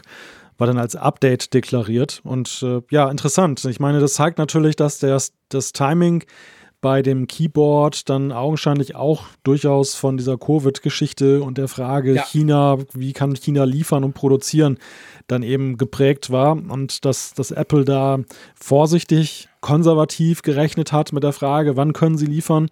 Und jetzt hat sich halt herausgestellt im Laufe dann der Zeit, ähm, dass es eben doch viel rascher möglich ist. Und so eine positive Überraschung mhm. kommt natürlich immer gut. Gerade jetzt bei dem Artikel, weil der trotz des Preises ja, das, das entnehme ich Twitter, ja sehnsüchtig erwartet wird. Also ich bin auch sehr ja. gespannt. Ich hoffe, dass ich das auch mal testen kann. Ähm, bin ein ja ich, ich habe ja eine ganz interessante Entwicklungskurve genommen. Du, du, erinnerst dich vielleicht noch schwach, dass ich ja so ein absoluter Gegner von Tastaturen bei iPads mal war und mich mhm. dann so evolutionär durchgekämpft habe durch diese ersten wabbeligen Tastaturen, die es damals gab, hin zum Smart Keyboard, das dann jetzt bei dem iPod, iPad Pro 11 dann bei der, bei der vorherigen mhm. Generation mhm. dann zu, als Zubehör verkauft wurde. Und ich habe ich trage dieses iPad nur noch mit dieser Tastatur durch die Gegend seit Monaten. Es ist überhaupt nicht mehr so, dass ich die jemals abmache. Echt? Also ich, ich liebe diese ja. Tastatur, weil jederzeit habe ich die Möglichkeit eben dann, was mich mittlerweile auf dem iPhone häufig nervt, eine E-Mail e oder sowas schnell mal eben vernünftig zu beantworten, ohne dass ich halt einerseits mhm. den Mac hochfahren muss oder muss erstmal hochstapfen dann in meinem Büro und andererseits eben ohne, dass ich halt diese Schmerzen habe, dann durch diese Touch-Bedienung, wo dann immer jedes dritte Wort falsch erkannt wird.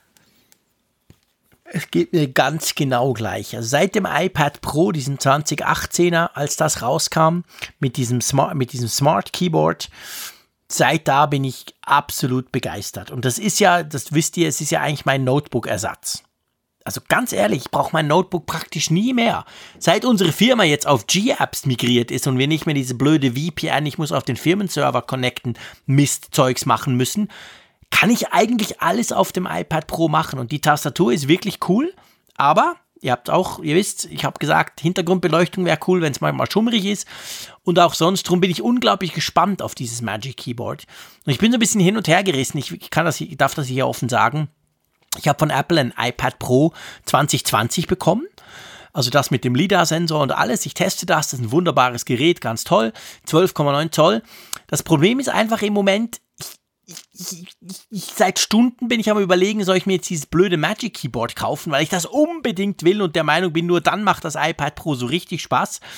Andererseits ähm, gehe ich eigentlich schon auch davon aus, wenn mir Apple dieses iPad Pro schickt, dass ich das ein paar Monate testen darf, da müssten sie mir eigentlich auch so ein Magic Keyboard schicken. Aber meistens ist es so, die Dinger dauern dann viel länger, wenn sie, wenn sie da von Apple quasi ausgeliehen werden, als wenn du es einfach im Store kaufst. Also ich bin so ein bisschen hin und her gerissen im Moment.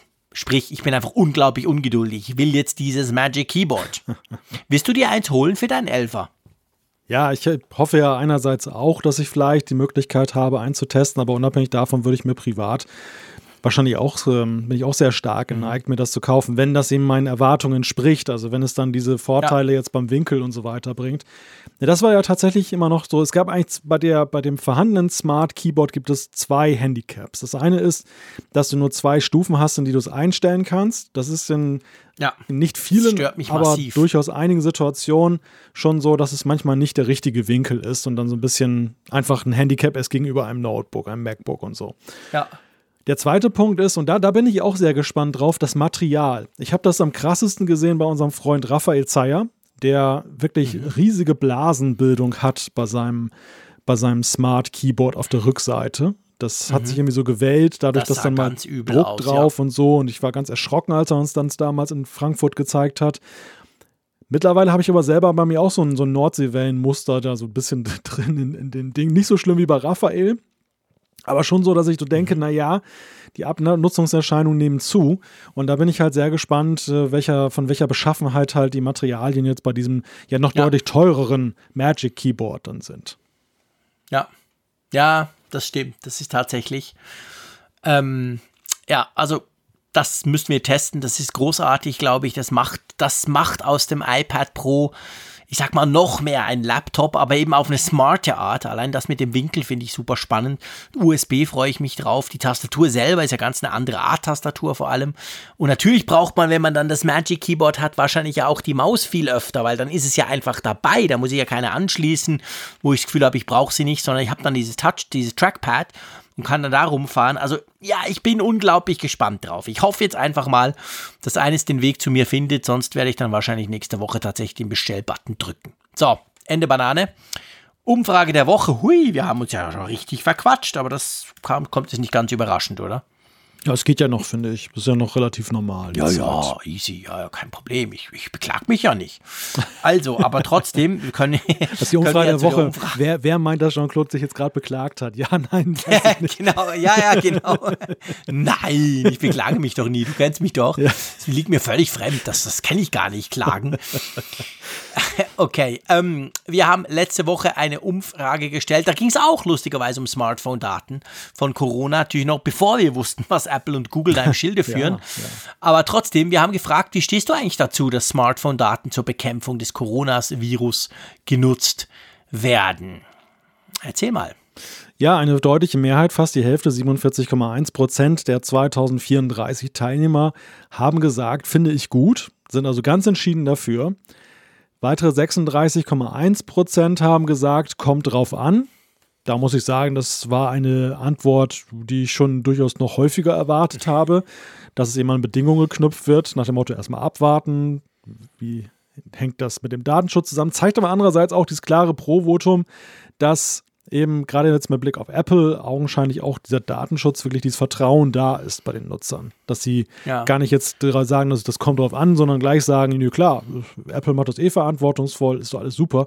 Naja, und, und vergleichsweise wenige, 14 Prozent, haben gesagt, ich lehne das ab. Ja. Ja, interessant. Also ich, ich, ich meine, man muss fairerweise sagen, dass diese 36,2 Prozent kommt drauf an. Das ist natürlich so ein bisschen die Schweizer Antwort da muss ich mich nicht festlegen. Ich bin nicht unbedingt dagegen, ich bin nicht unbedingt dafür, ich weiß noch gar nicht so genau. Wir schauen mal. Also in der Schweiz ist das immer sehr eine beliebte Antwort, sage ich jetzt mal, weil man sich nicht festlegen muss. Das das kann da natürlich auch noch ein bisschen reinspielen. Also wenn man dann weiß, was es ist, wie ist die App, wie lade ich die, was sind das für Daten, dann wird sich das Ganze natürlich noch schärfen. Aber ich gebe dir recht, bin ganz bei dir.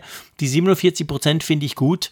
Das, ähm, das finde ich interessant und das finde ich, finde ich eigentlich, das erfreut mich, sage ich jetzt mal so, weil ja, das, das ist, ich meine, wenn man das in der Bevölkerung hätte, wir sind hier natürlich eine kleine Bubble vom Apfelfunk, das ist klar, dann wäre schon viel gewonnen, oder? Ja, und ich meine, kommt drauf an, heißt ja immer auch noch erstmal, dass grundsätzlich es nicht abgelehnt wird. Ne? Es ist grundsätzlich Stimmt. eine Bereitschaft so sehen, da, genau. nach dem Motto, ich ziehe es in Erwägung. Es ist also eher eine Positivaussage, erstmal tendenziell, ja. die, die sich natürlich verkehren kann. Also wo man am Ende vielleicht sagt, okay, 15 Prozent kannst du vielleicht noch den 47 zurechnen und 15 gehen dann halt ins Negativlager, je nachdem, wie es kommt. Genau.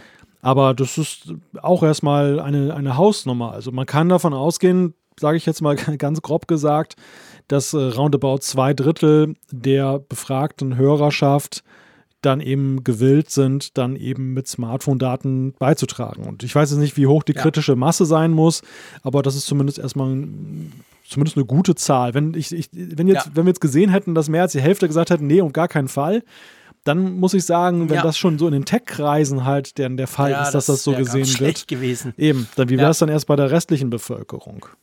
Genau, genau. Gut. Wir haben natürlich eine neue Umfrage der Woche, ist ja klar. Auch die dreht sich um ein aktuelles Thema. Und ich habe es irgendwie geschafft, da AirPower reinzumogeln. ja, sollte Apple sich erneut an AirPower wagen, lautet die Frage. da gibt es nicht viel Auswahl. Es gibt ja, nein oder weiß nicht, beziehungsweise interessiert mich nicht. Wollen wir mal wissen, ob AirPower immer noch ein Thema ist oder ob ihr sagt, ja komm, jetzt hör auf, jetzt haben wir inzwischen alle genug Wireless Charger bei uns rumfliegen, sowas brauchen wir nicht. Also, stimmt da mal ab. Ich würde sagen, wir machen das Feedback einfach mit den zwei Dingen, die wir uns da hier schon vorgenommen haben, wenn du einverstanden bist. Ja, und eine kleine. Weil wir haben da zwei Sachen aus den sozialen Medien rausgepickt, oder? Genau, und einen kleinen Gruß würde ich gleich noch mit einbauen, der in, dem, in den anderen Feedback-Zuschriften steckt, weil der jetzt auch ganz aktuell zur Apfelfunk am Hörer. Wir sind doch hier nicht ist. beim Radio, also ich bitte dich. Ja, mach, mach du nur. Soll ich mit dem anfangen, oder? Ja, klar, leg los. Ja, und zwar die Nachricht kommt äh, von der Renate, die uns geschrieben hat: Hallo Jean-Claude und Malte, ich diktiere mit meiner Sekretärin Siri. Erkennt man auch un ungleich so an, an der äh, Bezeichnung von Jean-Claude, wo Jan-Claude steht mit TH und Jan halt. Und äh, sie sagt halt zu Recht, sie ist für die Fehler verantwortlich. Ich wollte euch nur sagen, dass ich, Renate, inzwischen 85 Jahre weiblich noch immer jede Woche euren Podcast mit inter viel Interesse höre. Auch die heutige Live-Show habe ich verfolgt. Somit gehöre ich zu den wenigen Frauen, die sich für diese Technik interessieren. Und das finde ich so cool. Ich hatte, wir hatten so Freude, als das reinkam. Wir haben ja im, im Apfelfunk am Hörer hatten wir das Thema ähm, weil wir dort diskutiert haben, quasi, ja, warum gibt es so, so wenig Frauen, die sich für Technik interessieren oder vielleicht die das nicht, nicht öffentlich sagen, die einfach sagen, oh, mir egal und so. Und dann kommt so eine, so eine, so eine ähm, Anschrift quasi oder so ein Feedback von der Renate, das ist großartig. Vielen herzlichen Dank. Mit Siri diktiert. Ähm, ja, also bis auf meinen Namen ist es ziemlich korrekt, plus minus, oder? Ja, perfekt. Hätte ich Siri gar nicht zugetraut. Siri überrascht. Wobei, vielleicht weiß, ja, Siri überrascht. weiß Renate einfach auch, Siri dann korrekt zu bedienen. Das ist, ich meine, man ja, muss ja. wahrscheinlich, das ist der Punkt. Man muss ja Siri auch erstmal dann ähm, mit ihren Eigenheiten kennenlernen. Ich habe das übrigens festgestellt, ich darf mittlerweile so Erinnerungen nur noch mit meinem iPhone eingeben, weil auf meinem, meiner Apple Watch sagt Siri nach gefühlten fünf Minuten des Prüfens immer, oh, ich habe gerade ein Problem festgestellt, probier später noch einmal. Was? Echt? Ja, ich weiß nicht, was damit also los ist. Wenn du sagst, hey, didede, erstelle eine Erinnerung, bla bla bla, genau, dann, dann, kann das die Uhr nicht. Dann sagt sie erst, bitte warte einen Moment und dann geht ja. sie fast in Standby und dann meldet sie sich irgendwann so nach fünf Minuten, oh, ich habe gerade ein Problem festgestellt, bitte probier später noch einmal.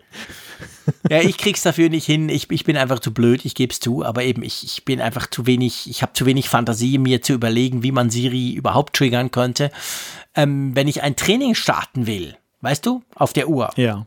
Dann habe ich so das Gefühl, ich sage, hey, starte Tra Training irgendwie Fußball oder so. Und dann könnte das ja tun. Aber es geht nie. Es geht überhaupt nie. Der macht irgendwelchen Scheiß. Entweder spielt er Musik ab oder es klappt einfach nie und es bestätigt mich. Ich habe es ein paar Tage lang probiert, habe mir überlegt, auf welche Art kann man denn noch sagen, dass er so ein Training machen soll auf der Uhr und hab's, ich habe es einfach nicht hingekriegt. Der Schweizer ist zu doof, keine Ahnung. Ihr dürft uns gerne schreiben, auf die Gefahr hin, dass wir wieder 50 Rückmeldungen kriegen, so im Sinn von, hey JC, du, du Flasche, du musst es so sagen. Aber ja, es interessiert mich tatsächlich, weil pff, einfach das, was ich logisch finde, findet Siri definitiv nie logisch oder macht nie das, was ich will. Stell dir vor, Siri würde freche Antworten geben, so im Sinne von, das nennst du Fußball? Ja, aber das wäre lustig, ja, aber das wäre ja wenigstens cool, genau, also ganz genau. Und dann so nach dem Motto, ja, aber das kann ja wohl nicht sein, bei dir mache ich doch nicht Fußball an oder so. Das wäre großartig, genau. Aber nee, sie versteht mich nicht.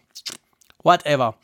Gut, wir haben noch zwei kleine Dinge und zwar geht es um, wir haben doch dem Sebastian mal, der Sebastian hat sich bei uns mal gemeldet gehabt vor ein paar Wochen schon für einen Beta-Test. Da ging es ja um eine, um eine, um eine Spiele-App, wo man, die haben wir dann verlinkt, wo man quasi via Testflight mitmachen konnte. Und jetzt ist, hat er, hat er das, das Spiel ähm, final programmiert, gell? Genau, richtig. Es fand ja so ein Beta-Test statt, wo auch viele Hörerinnen und Hörer vom Apfelfunk teilgenommen haben. Das Spiel heißt Player Blue. Und das ist so eine Art Retro-Game, ne? so, ein, so ein typisches Konsolenspiel, was vor vielen, vielen Jahren mal eben für einen Computer von Sebastian mitentwickelt wurde mit einem anderen Programmierer zusammen. Und er hat sich jetzt halt dran gemacht, das dann eben auf iOS zu übersetzen und ja, erstmal Hut ab. Ich meine, ich hatte ja auch da am Anfang ein bisschen mitgemacht. Nachher fehlte mir die Zeit, das noch intensiver zu begleiten. Ich kam irgendwie nie über Level 1 hinweg. Aber ich habe gleich am Anfang zu ihm gesagt: Pass auf, Sebastian, irgendwie die Steuerung, die du da implementiert hast, die finde ich ein bisschen umständlich. Und er hat dann tatsächlich eine ganz neue Steuerung eingebaut, hat die dann aber Geil. nach weiterem Feedback dann auch zur Auswahl gestellt. Also du hast beide Steuerungen drin weiterhin und kannst dann eben sagen: Hier switchte hin und her. Und ich weiß ja nun, was da dann sowas dran hängt, sowas zu machen. Also dafür Hut ab und er hat das wirklich sehr intensiv begleitet. Es gab ganz viele Beta-Versionen. Jetzt gibt es das Spiel im App Store. Wir verlinken das, die URL. Er hat uns aber auch gebeten, denjenigen vom Apfelfunk, die jetzt dann als Beta-Tester mitgemacht haben, er ist mich sehr geflissentlich gewesen, was den Datenschutz angeht. Er hat alle E-Mails gleich gelöscht und weiß gar nicht mehr, wer geholfen hat. Also wer, wer da mitgemacht hat beim Beta-Test und möchte jetzt gerne die Vollversion haben, dann eben ohne dafür bezahlen zu müssen, der möge sich doch bitte dann bei ihm melden. Und ich weiß zwar nicht, wie die das dann hinkriegen, dass sie dann herausfinden, dass sie wirklich getestet haben, aber auf jeden Fall meldet euch bei Sebastian. Cool, sehr, sehr cool, genau. Wollen wir die, die, die Twitter-Nutzerfrage noch kurz diskutieren? Ja, die, die müssen wir einfach reinbringen, weil ich habe den Hörer darauf vertröstet und habe gesagt, er hatte die irgendwie so unmittelbar nach Apfelfunk am Hörer gestellt und ich habe gesagt, bis, mhm. bis zur nächsten Sendung habe ich die garantiert vergessen. Bitte erinnere mich dann nochmal, wenn, wenn die Sendung ist. Und er hat dann wirklich zehn Minuten vor der Sendung dann noch eben gesagt, du hast gesagt, ich soll mich daran erinnern, hier ist es nochmal. Und das fand ich irgendwie so drollig. Großartig. Sehr cool, ja genau. Und deshalb bringen wir es jetzt einfach mal. Die Frage war, und das wurde tatsächlich auf Twitter auch schon so ein bisschen diskutiert, wird, wer verwendet denn eigentlich Live-Fotos und wofür? Er, weist nämlich darauf hin, der Hörer, der das geschrieben hat, dass ähm, nach seinem Gefühl halt Live-Fotos auch immer mehr so ein bisschen in den Hintergrund gerät, wenn es darum geht, die Features aufzuzählen. Ja, vielleicht müssen wir noch kurz, ich meine, für mich vor allem, ähm, einfach, dass wir vom Gleichen sprechen, weil ihr, ihr merkt dann gleich, wie oft ich das brauche. Live-Fotos ist ja die Idee, du machst ein Foto und er hat irgendwie noch eine Sekunde oder eineinhalb vorher und nachher quasi so als Minifilm drauf, oder? Genau, genau, das vorher und nachher. So sprich bei mir einfach, wie ich das iPhone wieder wegziehe und einfach so ein schneller Schwenk und so. Ähm, ja, brauche ich nie. nie. Nie, wirklich nie. Habe ich, das war früher immer das aller, allererste, was ich gleich beim iPhone deaktiviert habe, weil es mich genervt hat. Ich weiß aber, ganz viele lieben, ganz viele Leute lieben das. Zum Beispiel der Raphael Zeyer, ich glaube, macht es immer so. Wenn der mir mal ein Foto schickt, irgendein cooles, das er auf dem iPhone gemacht hat, kannst du sicher sein, das bewegt und zappelt. Aber nee, ich, ich brauche das nie. Ich, ich weiß einfach nicht wofür. Wenn ich filmen will, mache ich einen Film. Wenn ich fotografiere, mache ich ein Foto. Punkt. Ich bin so einfach gestrickt.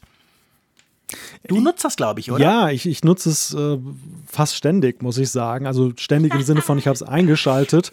Ähm, es ist einfach ein Segen, eine segensreiche Erfindung, wenn du Kinder hast, weil die, die Aktion, also die, du ist es ja schon ein Glücksmoment, wenn du manches auf einem Foto bannst, weil es so schnell geht. Und dann ist es halt ein absoluter Segen, weil du manchmal gar nicht dran denkst, man könnte ja noch so diesen Kontext als Video aufnehmen, dass dann eben dann, dann noch so ein paar Schnipsel mit ein paar O-Tönen drauf ist. Das ist halt ganz niedlich und das ist ja auch UI-mäßig von Apple sehr intelligent gemacht, dass wenn du eben dieses Bild aufrufst, dass es gleich so ein bisschen loszappelt, dass du also weißt, okay, das Bild hat jetzt überhaupt ein Live-Foto hinterlegt. Und wenn du dann diesen, diesen Deep Press oder Long Press machst, dann, dann, dann feuert es ja sozusagen ab, dann kannst du es dir angucken. Also ja, ich sehe diese, diese Kritik, die manche haben, von wegen, ja, es verbrennt ja Speicherplatz, klar, du hast noch so eine Move-Datei dann noch zusätzlich. Aber auf der anderen Seite, ich finde es halt wirklich ein drolliges Feature und ähm, ja, man kann es auch nachträglich dann noch wieder raushauen bei Bildern, wo man sagt, da braucht es das nicht. Ist jetzt auch kein Problem. Und ich meine, es frisst kein Brot. Es ist ganz interessant, diese Nein. Diskussion wird so ein bisschen so. Platztechnisch kein Thema. Genau, die, die, die wird so geführt im Netz teilweise, oh, es ist nervig und das muss weg und so weiter. Ich weiß nicht, warum das weg muss. Also, das ist völliger Quatsch, das muss nicht weg. Mhm. Das kann da bleiben, wer es nicht braucht, kann es ja abschalten und dann meldet ja, es sich ja auch gar nicht mehr. Nee, also wie gesagt, ich würde das niemals irgendwie, äh, obwohl ich selber nicht brauche. Ich habe übrigens auch Kinder, aber das geht inzwischen, beziehungsweise die iPhones, finde ich, lösen so schnell aus, dass kein Problem ist. Aber ähm, ich finde auch, also ja, nicht rausnehmen. Ich bin ja immer für Optionen. Grundsätzlich bin ich ja immer für Optionen, auch wenn ich nur eine dann immer brauchen werde. Also von dem her gesehen, bitte drin lassen, absolut keine Frage. Aber ich persönlich brauche es halt nicht. Und ja, wird auf Twitter tatsächlich auch schon heiß diskutiert, wirklich. Ist auch ein Unterschied, glaube ich, ob du sehr kleine Kinder hast oder ob du schon größere Kinder ja, hast. Ja, das stimmt. Du. Ich glaube, bei den größeren, ich, ja. mer ich, merke das bei meiner Großen, die jetzt fünf ist, da wird es auch zunehmend uninteressant. Das ist wirklich noch so in dem, in dem Alter so vier und darunter witzig. Dass du ja, so manchmal ich meine, so meine sind neun und elf, da ist es ja. Da wäre es schon wieder spannend, weil der Kleine zum Beispiel grundsätzlich immer nur doof guckt, wenn er fotografiert wird, weil er es blöd findet. Der Kleine ist eben auch schon neun. Und da wäre es cool, wenn ich mich quasi anpirschen kann und weiß, ich habe die Sekunde, bevor er merkt, oh shit, der Papa macht ein Foto, wo er vielleicht noch lächelt, weil er lacht sonst viel, dann, bevor er das quasi dann wieder wegwischt und irgendeine blöde Grimasse macht, hätte ich ihn noch drauf. Muss ich mal probieren. Vielleicht ist das, ist das dann der Trick. Ja, ich glaube, was, glaub, was du brauchst, ist weniger ein Live-Foto als so ein Tarnnetz und so eine Heinz-Sielmann-mäßige Fototechnik. genau, ich lege mich auf die Lauer. Expedition ins. Irgendwo. dann natürlich mit einem 500-fach Zoom und dann macht es da Klick, Klick, genau. nee, nee, das passt, passt schon. Ja. Also gut, mein Lieber, wir sind fast auf zwei Stunden. Oha, ja. Aber ja, selber schuld, wenn sie so ein spannendes Smartphone vorstellen. Die lieben Leute dort. Aber ich schlage vor, wir brechen, nein, wir brechen nicht ab, wir hören einfach auf.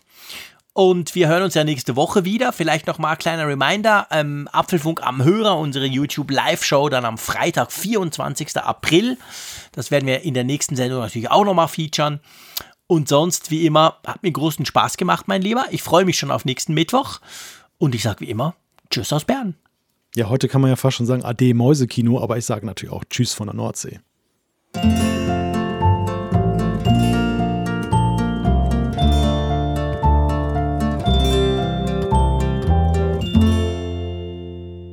Immer auf Empfang mit Funkgerät, der App zum Apfelfunk. Lade dir jetzt Funkgerät für iOS und Android kostenlos im App Store und bei Google Play.